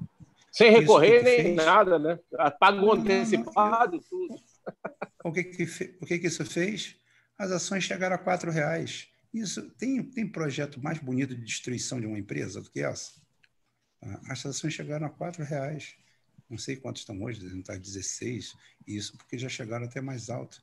Então é o seguinte: tem maior processo, maior projeto, maior projeto de destruição do que isso, um projeto de destruição total. Destruíram a Petrobras. A Petrobras chegou a ser responsável por quase 28% do investimento público no Brasil, porque era a empresa que tinha dinheiro para investir, porque na realidade, na realidade, o grosso era o dinheiro para, para os banqueiros. O Brasil o que, é que tem que fazer? Uma moratória de 10 anos da dívida tá? e acabou Ah, vai cair o PIB 20%, ótimo, eu vou parar de pagar 50% da, do meu faturamento com a dívida. Olha o lucro, eu vou estar lucrando 30% com o PIB caindo 20%. E não tem problema nenhum, não. Qualquer coisa a gente anda de DKV, de gordinho, não tem problema não. É muito vergonhoso um Brasil, uma nação igual o Brasil olhar aquele desfile da vitória outro dia, dia, dia 24, na, na, na Rússia. A Rússia é um país que passou por, por genocídios coletivos, perdeu 30 milhões ou 35 milhões de habitantes entre soldados, gente que foi massacrada na Segunda Guerra Mundial. Outro dia, o Brasil não tomou um tiro na Segunda Guerra Mundial, mandou meia dúzia de pracinhas para lá, morreram 476. Isso daí morria por hora lá em Stalingrado. Tá? Então é o seguinte, foi isso aí a grande contribuição. Depois disso tudo, você vê uma, uma, uma nação daquela se reerguer depois do grande golpe da queda do muro de Berlim de 91, e você vê uma nação dessa se reerguer passando aqueles monstros, aqueles aviões, aqueles mísseis, aqueles carros de combate, aquilo tudo, tudo feito por eles de ponta a ponta. Como é que a gente não sente vergonha de olhar para aquilo? Como é que a gente não sente vergonha desse Estado, dessa gente, dessa classe média que só sonha em roubar o país e sair dele? Não sonha em mais nada. Todo mundo só. Eu quero sair do Brasil. Você quer sair do Brasil porque você ajudou a destruir ele. É por isso que você quer sair do Brasil. Você ajudou a acabar com ele. Você quer o seu e morar em Miami, dentro de um conjunto brega daquele. Tá? Ou ir morar na Europa. Na Europa você não pode morar em, pouco, em muitos lugares porque a ignorância não deixa. Né? Vai ter que ficar no máximo na Espanha para tentar entender alguma coisa. O ideal é Portugal, porque a ignorância não deixa as pessoas irem além. O brasileiro é inculto, mas ele adora Miami, até porque Miami é a única cidade é, dos Estados Unidos onde você não precisa falar inglês. Tá? Você sabe é, falar Dizem isso, eu nunca fui, eu não sei. Não, não, dizem não, é verdade. Você sabendo é, falar né? português ou castelhano, você anda lá. Tem gente que está 10 anos lá e não sabe falar inglês. Tá? Ainda está no debate que eu não table. Tá? É verdade. Por isso que o Joaquim Barbosa está lá, um deslumbrado, um, um, cara pobre, pobre que eu estou falando, pobre por dentro. Porque quando a pobreza é, não pobre de, de você, espírito, né? Exatamente. Esse cara é... é aqui, eu, exemplo... deixa, eu, deixa eu só interromper aqui, cara, porque eu vou ter que eu vou ter que sair mesmo. Já deu minha hora aqui, eu tenho que estudar com o garoto aqui, porque senão vai ficar tarde para a gente prosseguir nos estudos. Ele tem prova amanhã. Aí eu vou, já vou. Fala aí, galera. Quer falar aí? Eu vou. Fala... Quer falar, então, tá Cris? Alguma coisa? Ah, beleza, Cláudio. Não, tá tudo jóia, cara. A su, a obrigado, então, olha só, vou agradecer. Obrigado pela participação. Nada, eu que agradeço a vocês. Rubão, um abração. Um abração, Cristian. Um abraço, Marcelo. Abraço para todos vocês aí do, do, do Supergrupo, do Térico, para a galera toda, pessoal do YouTube. E até a próxima. Eu queria, por mim, eu ficava aqui até mais tempo, galera, mas eu não tenho como mesmo. Vou ter que ah, estudar ainda. Que o, Marce o, Mar Marcelo, ia, ah. o Marcelo ia participar hoje da live também, mas ele, ele teve um problema técnico aí de última hora e ele não conseguiu. Ah, mas, pô, é... sacanagem, cara. A que pena. Finalmente... Vamos ver se na próxima ele entra. É Conseguindo é porque... fazer, convencer ele a participar. Não, é, é porque o, o Marcelo tem um, tem um problema com com a velhinha de 88 anos que acusou ele de, de estupro, mas não é estupro, não. Era consentido, sabe? Mas a gente está é acabando, de, a gente tá acabando de resolver isso, não tem problema não. Ele vai casar com a velha. Tá? Aí a gente já resolveu isso. Quando acabar o casamento, ele aparece aqui pela primeira vez. Ele tem 88 então, anos, mas tem um corpinho de 90, tá? Não tem galho, não. É uma maravilha. É uma maravilha. Tá? Então tá então, beleza, é seguinte, gente. Mas tá bom, Cláudio. E eu vou passar para o Christian aí, Christian. Vamos ver se tem alguma pergunta aí que a gente, para a gente Beleza. fechar essa live. Valeu, eu vou saindo então também. aqui na frente, pessoal, tá? Desculpa a indelicadeza, mas é porque a gente tem hora aqui mesmo. Não, não tem problema, não. Vai lá, boa noite. Um abraço, valeu. Então vamos, vamos passando agora para as perguntas. Uh, o nosso pessoal lá do Supergrupo está nos comentários ali, mandando todas as perguntas para a gente. E eu começo aqui com a pergunta do Renato Borgomoni. Uh, boa noite, pessoal. Como as Forças Armadas podem contribuir com o projeto de um Brasil trabalhista? Não vejo lideranças políticas capazes de fazer essa ligação tão necessária. Comentem, por favor. Então, Renato, eu vou comentar aqui para você. Olha só, o, de cara, o, a gente tem que mostrar que as Forças Armadas não são feitas por alienígenas. A gente não contrata Forças Armadas em Marte, em Vênus. Quem entra nas Forças Armadas é o meu filho, é o seu filho, é o seu sobrinho, são pessoas comuns. e vão para lá para quê? Para trabalhar com dignidade. Tá? O, o que acontece é o seguinte: nós não podemos enxergar um servidor público, que, qualquer que seja a área dele, como um ser especial, como algo fora do comum. Não, no fundo, no fundo, somos todos trabalhadores. E é essa difícil aproximação que a esquerda não consegue fazer, e é por isso que a gente lança esse projeto aqui, nacionalista e trabalhista.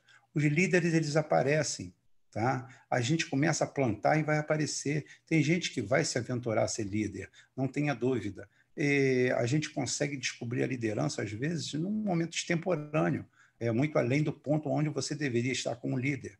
E às vezes a gente tem um líder que talvez ele, sim, ética e moralmente, seja até discutido, mas ele é interessante naquele momento. E tudo isso aí tem que ser levado em consideração.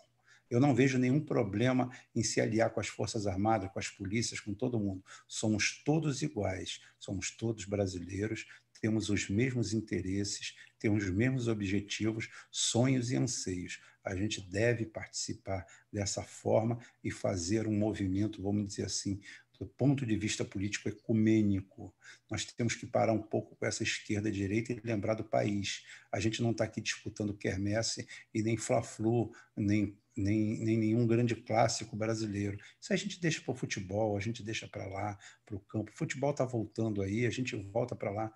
É, vamos falar de importância de tudo isso aqui, desse projeto. Então, eu não vejo problema nenhum, tá? A gente consegue sim. Pode passar para outra pergunta aí. Isso aí. É, o Daniel de Paula Mendes de Oliveira Dandan. Rubão, acha que se elegermos um candidato com uma política externa mais próxima à China e Rússia em 2022, já teremos o perdão pelas bobagens dita, ditas pela turma de Idiota Mor? Olha, eu acho que a gente tem que ter um governo aliado com o Brasil. É, eu acho que se a gente, eu acho que a gente tem que ter um alinhamento totalmente independente. Eu não tenho nada contra fazer comércio com os Estados Unidos, ter parceria com os Estados Unidos. Eu não quero ser aqui um, é uma macaca de auditório de lá. É claro que a gente vai ter que se estreitar mais com a China e com a Rússia para criar o contraponto. Nós temos que mostrar. O, o Geisel fez isso na década de 70. O Geisel simplesmente é, rompeu contratos militares com os Estados Unidos, na careta. Quando os Estados Unidos pediu a colaboração das Forças Armadas para fazer o movimento terrorista da UNITA tá? é, em Angola, em, em contraponto ao MPLA, que era comunista, que era de esquerda, o Geisel simplesmente deu uma banana para o Gerald Ford e mandou ele se catar e falou para procurar a turma dele. Isso é altivez, isso é honradez, isso é soberania. E o Geisel, sim, o Geisel foi o último presidente brasileiro, último presidente brasileiro a mostrar soberania, soberania de verdade. Isso aí, posições militares fortes. Inclusive, ele preparou a bomba atômica brasileira, inclusive fez até o poço de teste lá na Serra do Cachimbo, que foi orgulhosamente dinamitada pelo Vendilhão FHC. O cara que, o dia que morrer, eu preferi, eu, eu ia querer ressuscitar ele só para poder enforcar de novo. Mas tá bom, passa para outra pergunta aí. Beleza. É, o Morpheus Maximus, ele fala aqui, falem um pouco sobre a consulta pública que está acontecendo na Rússia para a mudança na Constituição.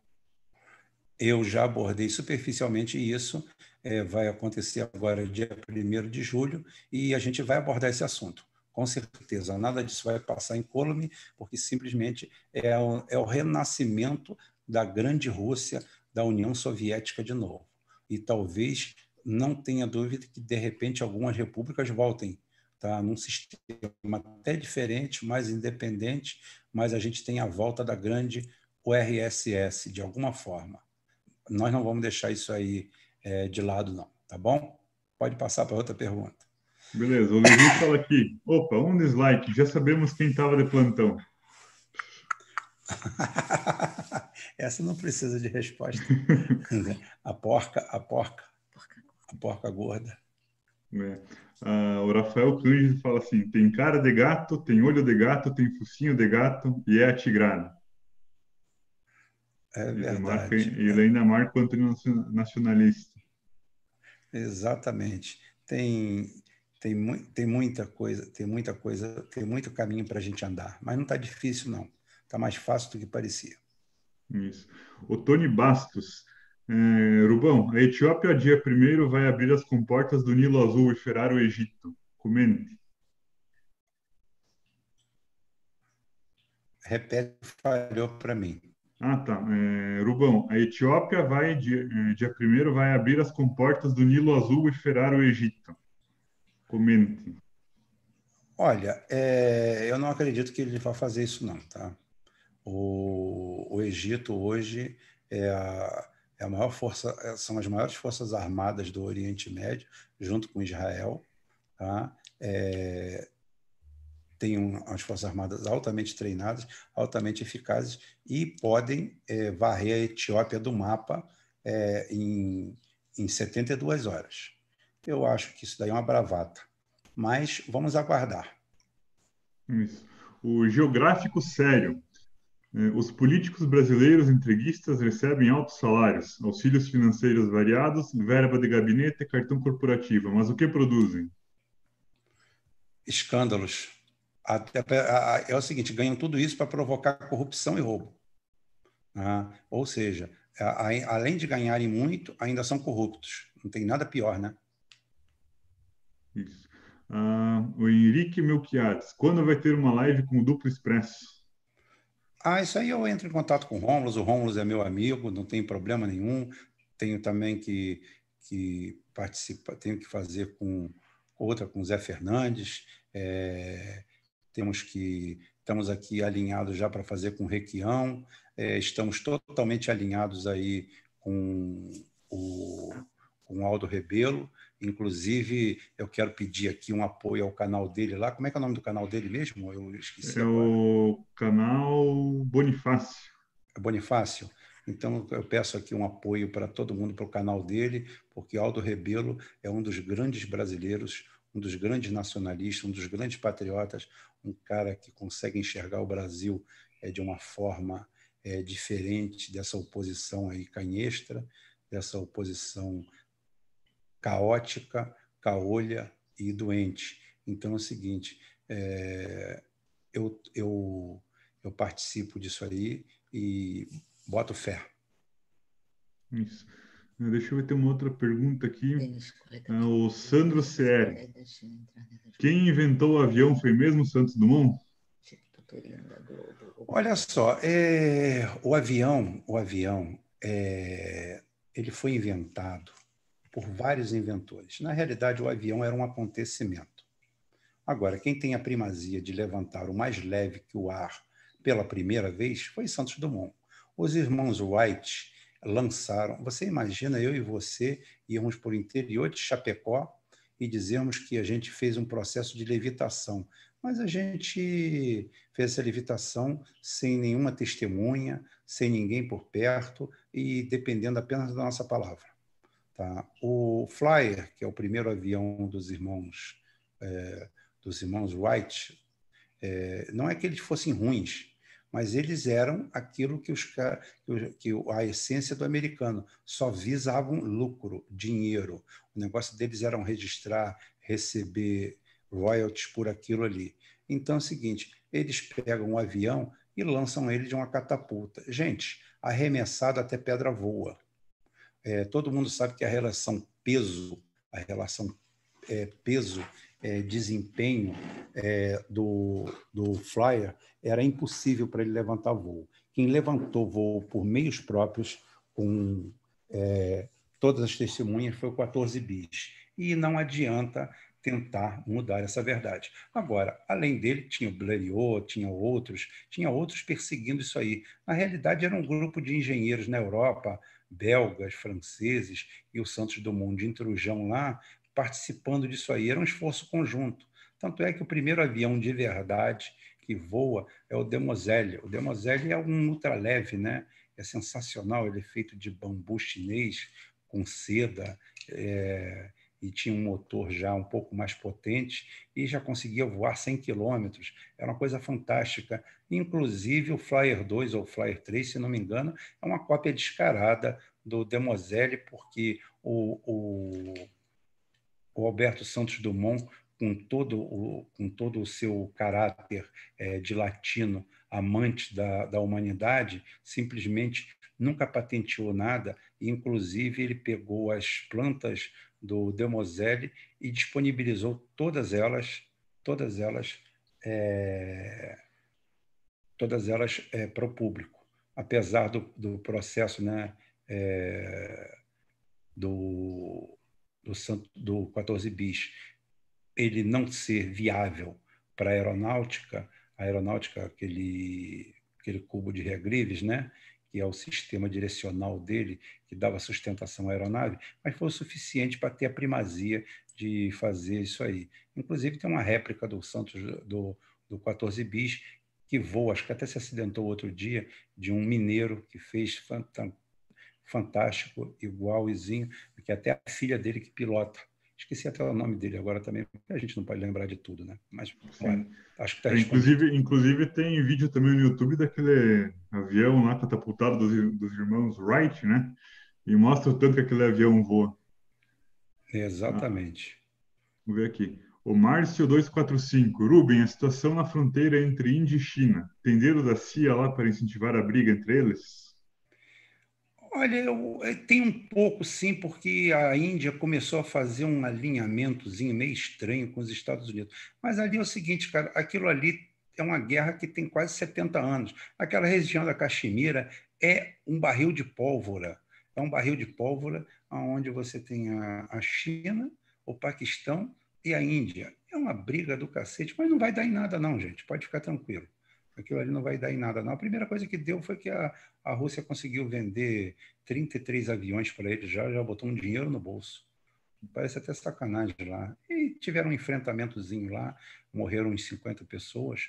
É, claro que para 50 famílias que morreram as pessoas, é, isso daí é uma tragédia.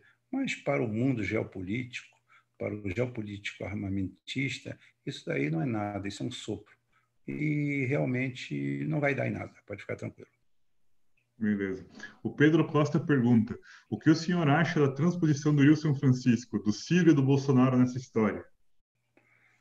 Olha, a transposição do, do Rio São Francisco é uma obra, é uma obra do governo do PT, tá? E o Ciro Gomes foi um dos grandes viabilizadores, como eu falei, eu não tiro mérito de ninguém, e o Bolsonaro concluiu. Agora, o Bolsonaro ir para lá posar que a obra foi dele, é assim, é ridículo. Legal falar assim, ele pode, o que eu acho legal é falar assim, olha, eu fiz o trabalho decente que deveria ser feito, completar a obra, nunca boicotei uma obra de outro governo. Mas falta hombridade, inteligência e sagacidade para fazer alguma coisa dessa. Ou seja, falta grandeza. Né? E é o que está faltando muito aos nossos políticos e aos nossos homens públicos, grandeza. Tá? Toca o barco. Uhum. Tony Bastos pergunta de novo. É, o Eduardo Cunha algum dia abrirá realmente sua boca para contar o que sabe? Não. Já passou do ponto. Talvez um dia ele deixe um livro de memórias, mas eu honestamente não tenho mais é, necessidade disso. O que ele poderia provocar, o grande, a grande tragédia que ele poderia provocar, ele se calou lá no momento certo lá atrás. Isso. O Rafael Cândido da Silva pergunta: ainda pode rolar o pró-Brasil? É, o que, que é o pró-Brasil? Eu até nem entendo o que, que é isso. Talvez seja alguma coalizão de forças de esquerda, não sei. Eu não estou entendendo o que, que é pró-Brasil. Mas, com certeza, se é isso, não. Tá. não. Ah, eu perdi aqui, mas alguém falou antes que estava rolando uma live do Paulo Pimenta com o Eduardo Moreira. E daí ele perguntou qual pra, perguntou para ti qual qual é a do Eduardo Moreira. A do Eduardo Moreira, a do Eduardo Moreira é investir o máximo no Eduardo Moreira. O Eduardo Moreira, ele quer fazer do Eduardo Moreira um grande personagem. O Eduardo Moreira investe na imagem do Eduardo Moreira. O Eduardo Moreira é do partido do Eduardo Moreira. É isso aí que ele está fazendo. Ele está investindo, tem investidores por trás dele, não vou citar nomes aqui, o principal investidor que tem por trás dele.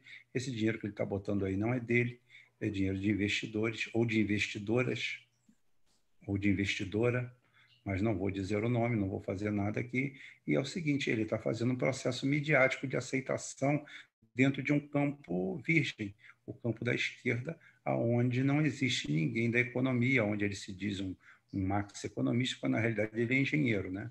Mas isso aí não quer dizer nada, não. Inclusive, para mim, o Eduardo Moreira não quer dizer nada. Uh, o Henrique Oliveira MH. A exemplo do PT, os militares também pecaram e não implantaram uma pauta nacionalista trabalhista na mídia? Deixaram a Globo absoluta? Acho o seguinte, a Globo é um projeto, né? A Globo é um projeto e tinha militares a favor dela. A Globo é uma extensão do braço do Golbery do Couto e Silva, que foi o grande erro do Geisel. Se o Geisel tivesse... Ou se o Geisel é, pega 77, quando o Silvio Frota tenta dar um golpe e ele dá um regolpe em cima é o que eu mais torceria hoje. Na época eu não tinha idade para isso, para pensar. Eu tinha 14 anos, é, me interessava bastante por política, acompanhei, mas com a cabeça de uma criança de 14 anos. Hoje, pragmaticamente, eu acho que ele deveria ter dado um golpe, o segundo golpe, ter se eternizado como presidente, como Getúlio Vargas, ficado 15 anos de frente ao Brasil, ter mandado o, o Golbery para um gulag, preso, limpado aquilo ali, e sim, o Geisel, se tivesse feito isso, teria transformado isso aqui numa nação de verdade. Nós teríamos um ditador por 15 anos que teria feito a bomba atômica, hoje nós teríamos aviões de combate, hoje nós teríamos mísseis, hoje nós seríamos dez vezes o que é a Coreia do Norte e respeitado como uma das quatro potências maiores do planeta. Sem dúvida alguma. Faltou isso. Isso. É, o estudo CFO. Rubão, o que você pode falar sobre o plano do Estado de Israel de anexação da Palestina? É algo para se preocupar? Cara, aquilo é um caldeirão. Aquilo é um caldeirão. A anexação da, da Palestina, eu acho que não vai acontecer porque a Rússia está presente demais naquela área. A Rússia tem um peso muito grande. A Síria está contornando os problemas. Em 2013, a, o, o Bashar al-Assad era carta fora do baralho e o Putin foi lá, endossou e conseguiu aceitar tudo. Eu falei que a, a briga da Síria com a Turquia na, na fronteira era uma guerra híbrida de Putin, ninguém acreditou e está aí a prova que era uma guerra híbrida dentro daquilo ali. O Erdogan é, conseguiu se livrar de um bando de desafetos naquela situação. Eu não, eu não acredito nisso, não. Se eles fizerem isso, o negócio pode ficar muito feio. Eu não acredito. Bom, deixa eu abrir aqui a próxima. O Cirso. É, o desgoverno FHC não cumpriu parte do plano do Blueberry. Esvaziar o poder do Estado e intervir efetivamente na dinâmica do desenvolvimento antes que assumisse algum governo efetivamente nacionalista? Eu acho que o que o que o problema do, do FHC é que eles se preocuparam tanto em roubar no primeiro governo, tão roubar tanto, que o Brasil naufragou é, em 1998. Eles só conseguiram, se a eleição, 15 dias depois, o Lula ganha a eleição, tá? É, em 98. Eles conseguiram manter a farsa do Plano Real, tanto é que, na realidade, em 1998, no final de 98, nós temos o Plano Real 2. Nós estamos no Plano Real 2. O Plano Real morre em 1998. O Plano Real morre. Quando você pega uma você enfia uma desvalorização de 100% na moeda quase, você acabou com o plano. Não existe plano. Existe um plano depois disso aí. Logo depois veio a, a crise energética. E isso aí atrapalhou demais todos os planos. Se não fosse isso, realmente aconteceria o que o Circo está falando. Mas houve isso aí. Beleza. É, o Davidson Clauber. Como fica a questão da Rússia fornecendo caças e outras armas para a Índia, enquanto a China é forte parceira da Rússia e, porém, inimiga da Índia? É, não é inimiga da Índia, cara. Aquilo é uma coisa regional, aquilo ali é uma coisa que é um ponto de tensão é, e não vai dar em nada. Todo mundo vai botar panos quentes naquilo ali. Aquilo ali aconteceu uma tensão de fronteira, realmente existe. Aquela região da Caxemira ali são 65 mil quilômetros quadrados Tá? É uma disputa muito grande é, entre três forças antagônicas e não vai acontecer nada, não. E, de qualquer coisa, a Rússia já vendeu é, 33 caças, botou um, um bilhão e pouco no bolso, melhorou as contas, então está ótimo para todo mundo. A gente não sabe onde começa a verdade, é, onde termina a verdade, onde começa a mentira, ou vice-versa. Beleza. É, o Tony Bastos. Rubão, como fica o Japão na geopolítica? ferrado, porque depender dos Estados Unidos com, com vizinhos China e Coreia tá lascado. É, cara, o Japão, o Japão ele parte para um isolamento mais inteligente, né? O Japão, é, Cipango lá, né? É, no século XV, XVI, o Japão sempre foi é um lugar isolado, que ele vivia à parte. E eles conseguem ser uma cultura oriental totalmente própria. Eles têm uma identidade muito forte e eles perderam um pouco nessa identidade na, na guerra, nesse, nesse domínio, nessa culturação, um pouco de aculturação americana. Mas a sociedade deles é muito forte. Eu, eu acho que o Japão caminha para ser uma força independente. Eu acho que caminha. Para isso aí tem que se afastar um pouco mais dos Estados Unidos, mas eu acho que isso vai acontecer. É o mais inteligente a se fazer. Beleza. O Douglas Pereira Toledo. Rubão, explica, por favor, sobre a desvalorização do real frente ao dólar. Como essa desvalorização prejudica o nosso bolso? Cara, essa desvalorização prejudica o nosso bolso porque tudo que você tem se desvaloriza frente a uma moeda forte internacional, a moeda de trocas internacionais. Ou seja, o cara com o mesmo salário dele lá que comprava algo seu, hoje compra duas vezes aquilo seu, não tenha dúvida. Mas tudo isso aí é feito nas barbas do Banco Central e feito dentro de um processo uhum. onde as swap cambiais fazem parte disso tudo. Esse sobe e desce do dólar, na realidade, tem muito a ver com os contratos bilionários de swap cambial, ou seja, é um processo de manipulação contínua, onde ele sobe e desce de uma hora para outra exatamente ao bel prazer dos investimentos desse pessoal. São verdadeiras quadrilhas que negociam bilhões de dólares por dia, por dia no Banco Central. É um balcão totalmente prostituído. Então, o que, que acontece? Ninguém liga para o povo, ninguém está preocupado com o povo. Beleza. O DJ From Bello é, Rubão, você acha que existe algum jeito de mudar o país sob essa Constituição ou será necessário uma nova Constituinte? Olha, eu sou a favor de uma nova Constituinte o mais rápido possível, uma Constituinte mista, tá? Uma Constituinte mista, feita por técnicos e pessoas eleitas e Constituinte mista exclusiva. Tá? O que, que é exclusiva? Ou seja, vai ser eleito um grupo para ser constituinte, não um grupo, não um grupo que seja deputado e ao mesmo tempo constituinte, não. Assembleia Nacional Constituinte exclusiva. Tá? É, realmente, não, ainda dá para fazer alguma coisa com essa Constituição, mas batendo o pau na mesa. Tá? O Rodrigo Faraca, Israel teria condições de ir a uma guerra contra a Rússia? Pelo amor de Deus, gente, isso é uma piada. Israel, Israel é do tamanho de Sergipe, gente. É, o, o, último, o Sarmat russo, tá? um só acaba com Israel. Acabou, gente. Não tem, não, existe. Inclusive, existe uma relação torta é, de Israel com, com a Rússia, onde eles não são totalmente inimigos.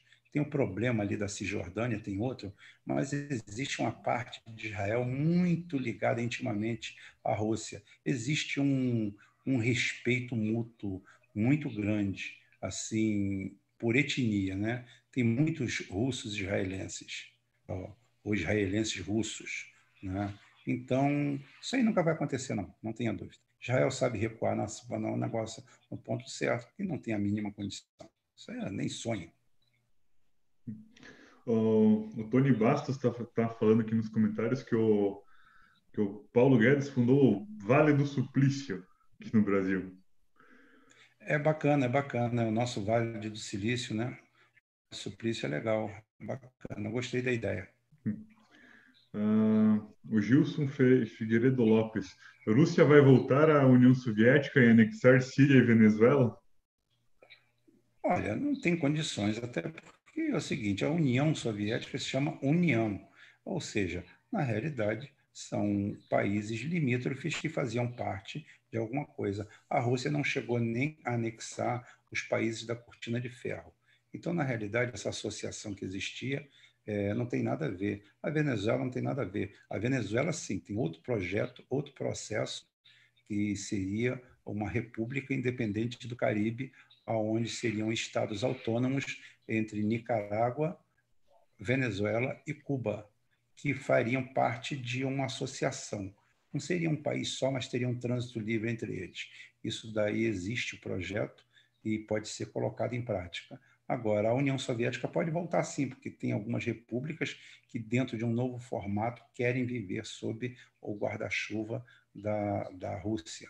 Então, pode haver um reavivamento, mas não com Síria, com nada. A Síria não tem nada a ver, Síria é um país independente, ou a, a, a Rússia, a, a, Venezuela também não tem nada a ver. Agora, existe no, um novo formato, só isso. Uh, o Anderson Andrinsky. Será que a infiltração chinesa na tríplice fronteira ameaça os interesses do crime organizado? Olha, é, eu vou te dizer uma coisa: os chineses são tão orgânicos, tão orgânicos, que se eles entrarem direto na, na tríplice fronteira, não tenha dúvida nenhuma que não vai sobrar ninguém lá para contar a história. Pode ter certeza. Chinês não entra em furada. Chinês não tem pressa. Tá? Então, é, quem deve ter cuidado é o crime organizado porque a China vai fazer exatamente o que o, o, que o, o, o Mussolini fez com a máfia na Itália na década de 30. Aqui, o ginseng. Rubão, pode fazer uma comparação entre a principal diferença entre Brasil e Austrália, como o nosso saudoso Brizola gostava de fazer? Obrigado. Cara, o que acontece? A Austrália é um país com, vamos dizer, uma dimensão parecida com o Brasil, mas nós somos muito mais ricos do que a Austrália. É, começando que nós temos uma população que deve ser é, deve ser dez vezes maior, dez vezes maior do que a da Austrália. Mas nós temos um, uma, uma territorialidade maior. O mais engraçado da Austrália, desculpe a posição que eu estava mudando aqui, porque eu estou com o celular na mão, é o seguinte: a Austrália foi colonizada por criminosos, né? por bandidos degradados do Reino Unido, da Inglaterra, da Commonwealth. Eles, são, eles vão para lá e conseguem fazer uma nação, mesmo sendo criminosos. Né? Aí a gente pergunta, poxa, se até criminosos conseguiram fazer uma nação daquela, o que, que aconteceu com o Brasil? Uma coisa muito simples. Os criminosos foram para lá, foram para um novo país. Tem até um filme que eu vi algum tempo atrás sobre esse assunto é, não só sobre ele, é o primórdio disso aí, da, da, da colonização australiana. E o que, que acontece? Os caras foram para lá para uma nova vida. Os caras foram para lá procurar um novo espaço, é uma segunda chance. Nenhum deles podia voltar para a Inglaterra. Como nos Estados Unidos também, ninguém podia voltar para a Inglaterra, porque lá eles foram embora por um problema religioso. Então, Mayflower, quando vai para os Estados Unidos com uns colonizadores, os caras foram para fazer um barraco no meio do mato e viver com a família ali. E a filha dele casar com a filha do outro, e os dois foram assim. Por isso que esse bairrismo tão grande. Tá? E o que, que acontece com o Brasil? O Brasil foi colonizado por aventureiros. Não eram bandidos, eram aventureiros. Eram aventureiros. Era gente que sonhava em ficar rica no Brasil e voltar para Portugal. Por isso que eu falo que o brasileiro de classe média que tem essa coisa, porque o brasileiro pobre só pensa em sobreviver, mas o brasileiro médio ele consegue ficar sonhando que vai voltar, vai ficar rico, vai para a Europa, vai para os Estados Unidos, ele está sempre voltando para algum lugar. Ele já voltou de Londres, ele já voltou de Paris, e agora ele já voltou de Lisboa, e agora ele está voltando para Miami, ou para qualquer lugar, porque ele não é brasileiro. O, o ápice do sucesso do, do brasileiro é sair fora do país. É esse que é o sintoma de riqueza dele. É isso que ele pensa. Por quê? Porque ele foi criado dessa forma, da mais-valia. Ao contrário do australiano, que foi um bandido que foi para lá, mas ele falou assim: eu ganhei uma nova chance, ganhei uma nova vida. É aqui que eu tenho que fazer. Isso se cria a cultura e o subconsciente de uma nação, que é tão importante. Mesmo. O Antônio Leandro. Rubem, boa noite. O que um governo brasileiro hoje precisa fazer para que a indústria nacional volte a crescer? É preciso se afastar do dólar para isso acontecer? Não necessariamente se afastar do dólar, mas é, é, primar pelo investimento produtivo. Você não pode criar um crédito de 1,3 trilhões para pagar furo de banco. O banco que quebre. O banco não tem dinheiro, quebre. Não é assim. Nós não somos numa economia neoliberal. Por que, é que eu tenho que socorrer banco? Se banco não faz nada e não produz nada.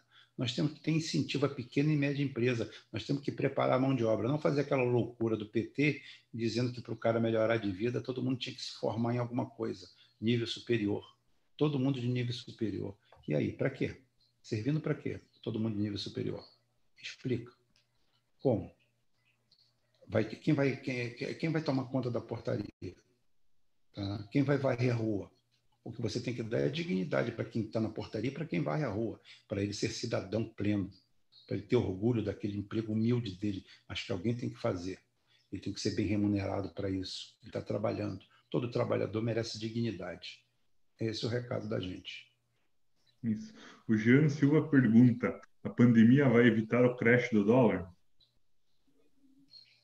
É, a pandemia é, foi feita talvez com esse interesse, mas não. Pode atrasar um pouco, mas não. O dólar está com os dias contados. Eu perdi aqui o comentário, mas falava para fazer um programa sobre o papel do João Paulo II na derrocada da União Soviética. É, o João Paulo, o João Paulo II, eu não vou falar dele, eu tenho que falar dele, do Lech Walesa, da Guerra nas Estrelas, a gente pode fazer um programa histórico aí mostrando toda a implantação do neoliberalismo e de todas as vertentes e várias variáveis que incidiram sobre isso aí. Não tenha dúvida que a figura insidiosa do João Paulo II, logo depois que eles matam, assassinam o João Paulo I, porque para quem não sabe, o João Paulo I é, ficou um mês no governo e o nome dele era Albino Luciani, tá? Era o, era o primaz lá de Veneza e era um cara que a primeira coisa que ele fez ao assumir falou que a, a, a igreja tinha que vender o ouro para ajudar os pobres, seu ouro para ajudar os pobres. E ele morreu é, 30 dias depois do, de tomar posse, e um dia eu conto isso melhor. Beleza. A gente está se aproximando aqui, então, de quase duas horas de live. Uh, acho que a gente vai ficando por aqui. Qual foi a pergunta do Denis? Aí, peraí, tem uma tem perguntinha aqui que eu acho que eu vou responder aqui, que eu, eu vi aqui. Ah, tá. O Denis fez essa pergunta e eu quero responder. Existe a possibilidade da China entrar na jogada da guerra híbrida no Brasil, tipo tutoriando a Globo ou qualquer outro lado? Existe. Existe. Não talvez a Globo, mas qualquer um. Porque para a Globo tudo é negócio. A Globo, a Globo é uma prostituta, sabe? É dinheiro na mão, calcinha no chão. Não tem esse negócio. Com a Globo, o papo é esse. Então, a... eles podem fazer? Pode. Olha, é o que eu falei, o problema da guerra híbrida é um só. Tem uma resolução grande, acontece alguma coisa, sabe? mas ele é muito fácil de implementação, todo mundo pode implementar. E uma nação é, como, a, a, como a chinesa, em que historicamente eles são filosóficos e de grande, de grande acuidade, não tenha dúvida que isso aí pode acontecer. E então eu acho que fica a resposta por aqui, tá? para todo mundo. É, que eu posso dizer para as pessoas comparecerem amanhã no canal. Amanhã eu pretendo falar sobre um assunto interessante, talvez eu faça não faça rádio, faça realmente mostrando esse rostinho bonito, mas já com iluminação, já tranquilo, tudo bem, é, não assim de forma improvisada, mas foi legal o improviso, adorei o improviso, foi ótimo, teve um sucesso muito maior do que eu pensava. É, a última vez que eu vi tinha até 333 pessoas assistindo para uma coisa que foi surpresa achei uma surpresa muito boa para mim também, mas eu pretendo falar sobre a falha antropológica brasileira e aonde é que a gente tem que acertar. O grande estudo antropológico brasileiro que falta é, para a gente entender o Brasil e simplesmente a gente criar um grupo não de direita nem de esquerda, mas um grupo para solucionar nossos grandes problemas. Primeiro temos que conhecer o nosso povo, conhecer a nossa verdade, a nossa realidade. Ninguém conhece. Todo acadêmico brasileiro ou usa Foucault, ou usa outro, ou usa um escandinavo qualquer. Ninguém usa o Brasil de verdade. O último antropólogo brasileiro que usou o Brasil de verdade se chamou Darcy Ribeiro. Tá? Então, é isso aí. Eu pretendo abordar esse assunto amanhã. Da mesma forma que eu faço, empírica, de peito aberto, sem nada anotado, tirando de letra e tocando em frente. É isso aí, gente. Espero ter respondido as perguntas, terem sido satisfatórias as respostas e que vocês tenham gostado do programa de hoje, que foi uma surpresa para todo mundo, inclusive para a gente. Amanhã a gente está lançando aí a ação entre amigos para a gente ver se a gente aumenta a nossa, a nossa penetração aí. E também temos aí um convênio aí para fazer com o Aldo Rebelo de um produto que nós vamos disponibilizar aqui no canal inteiramente grátis, tá?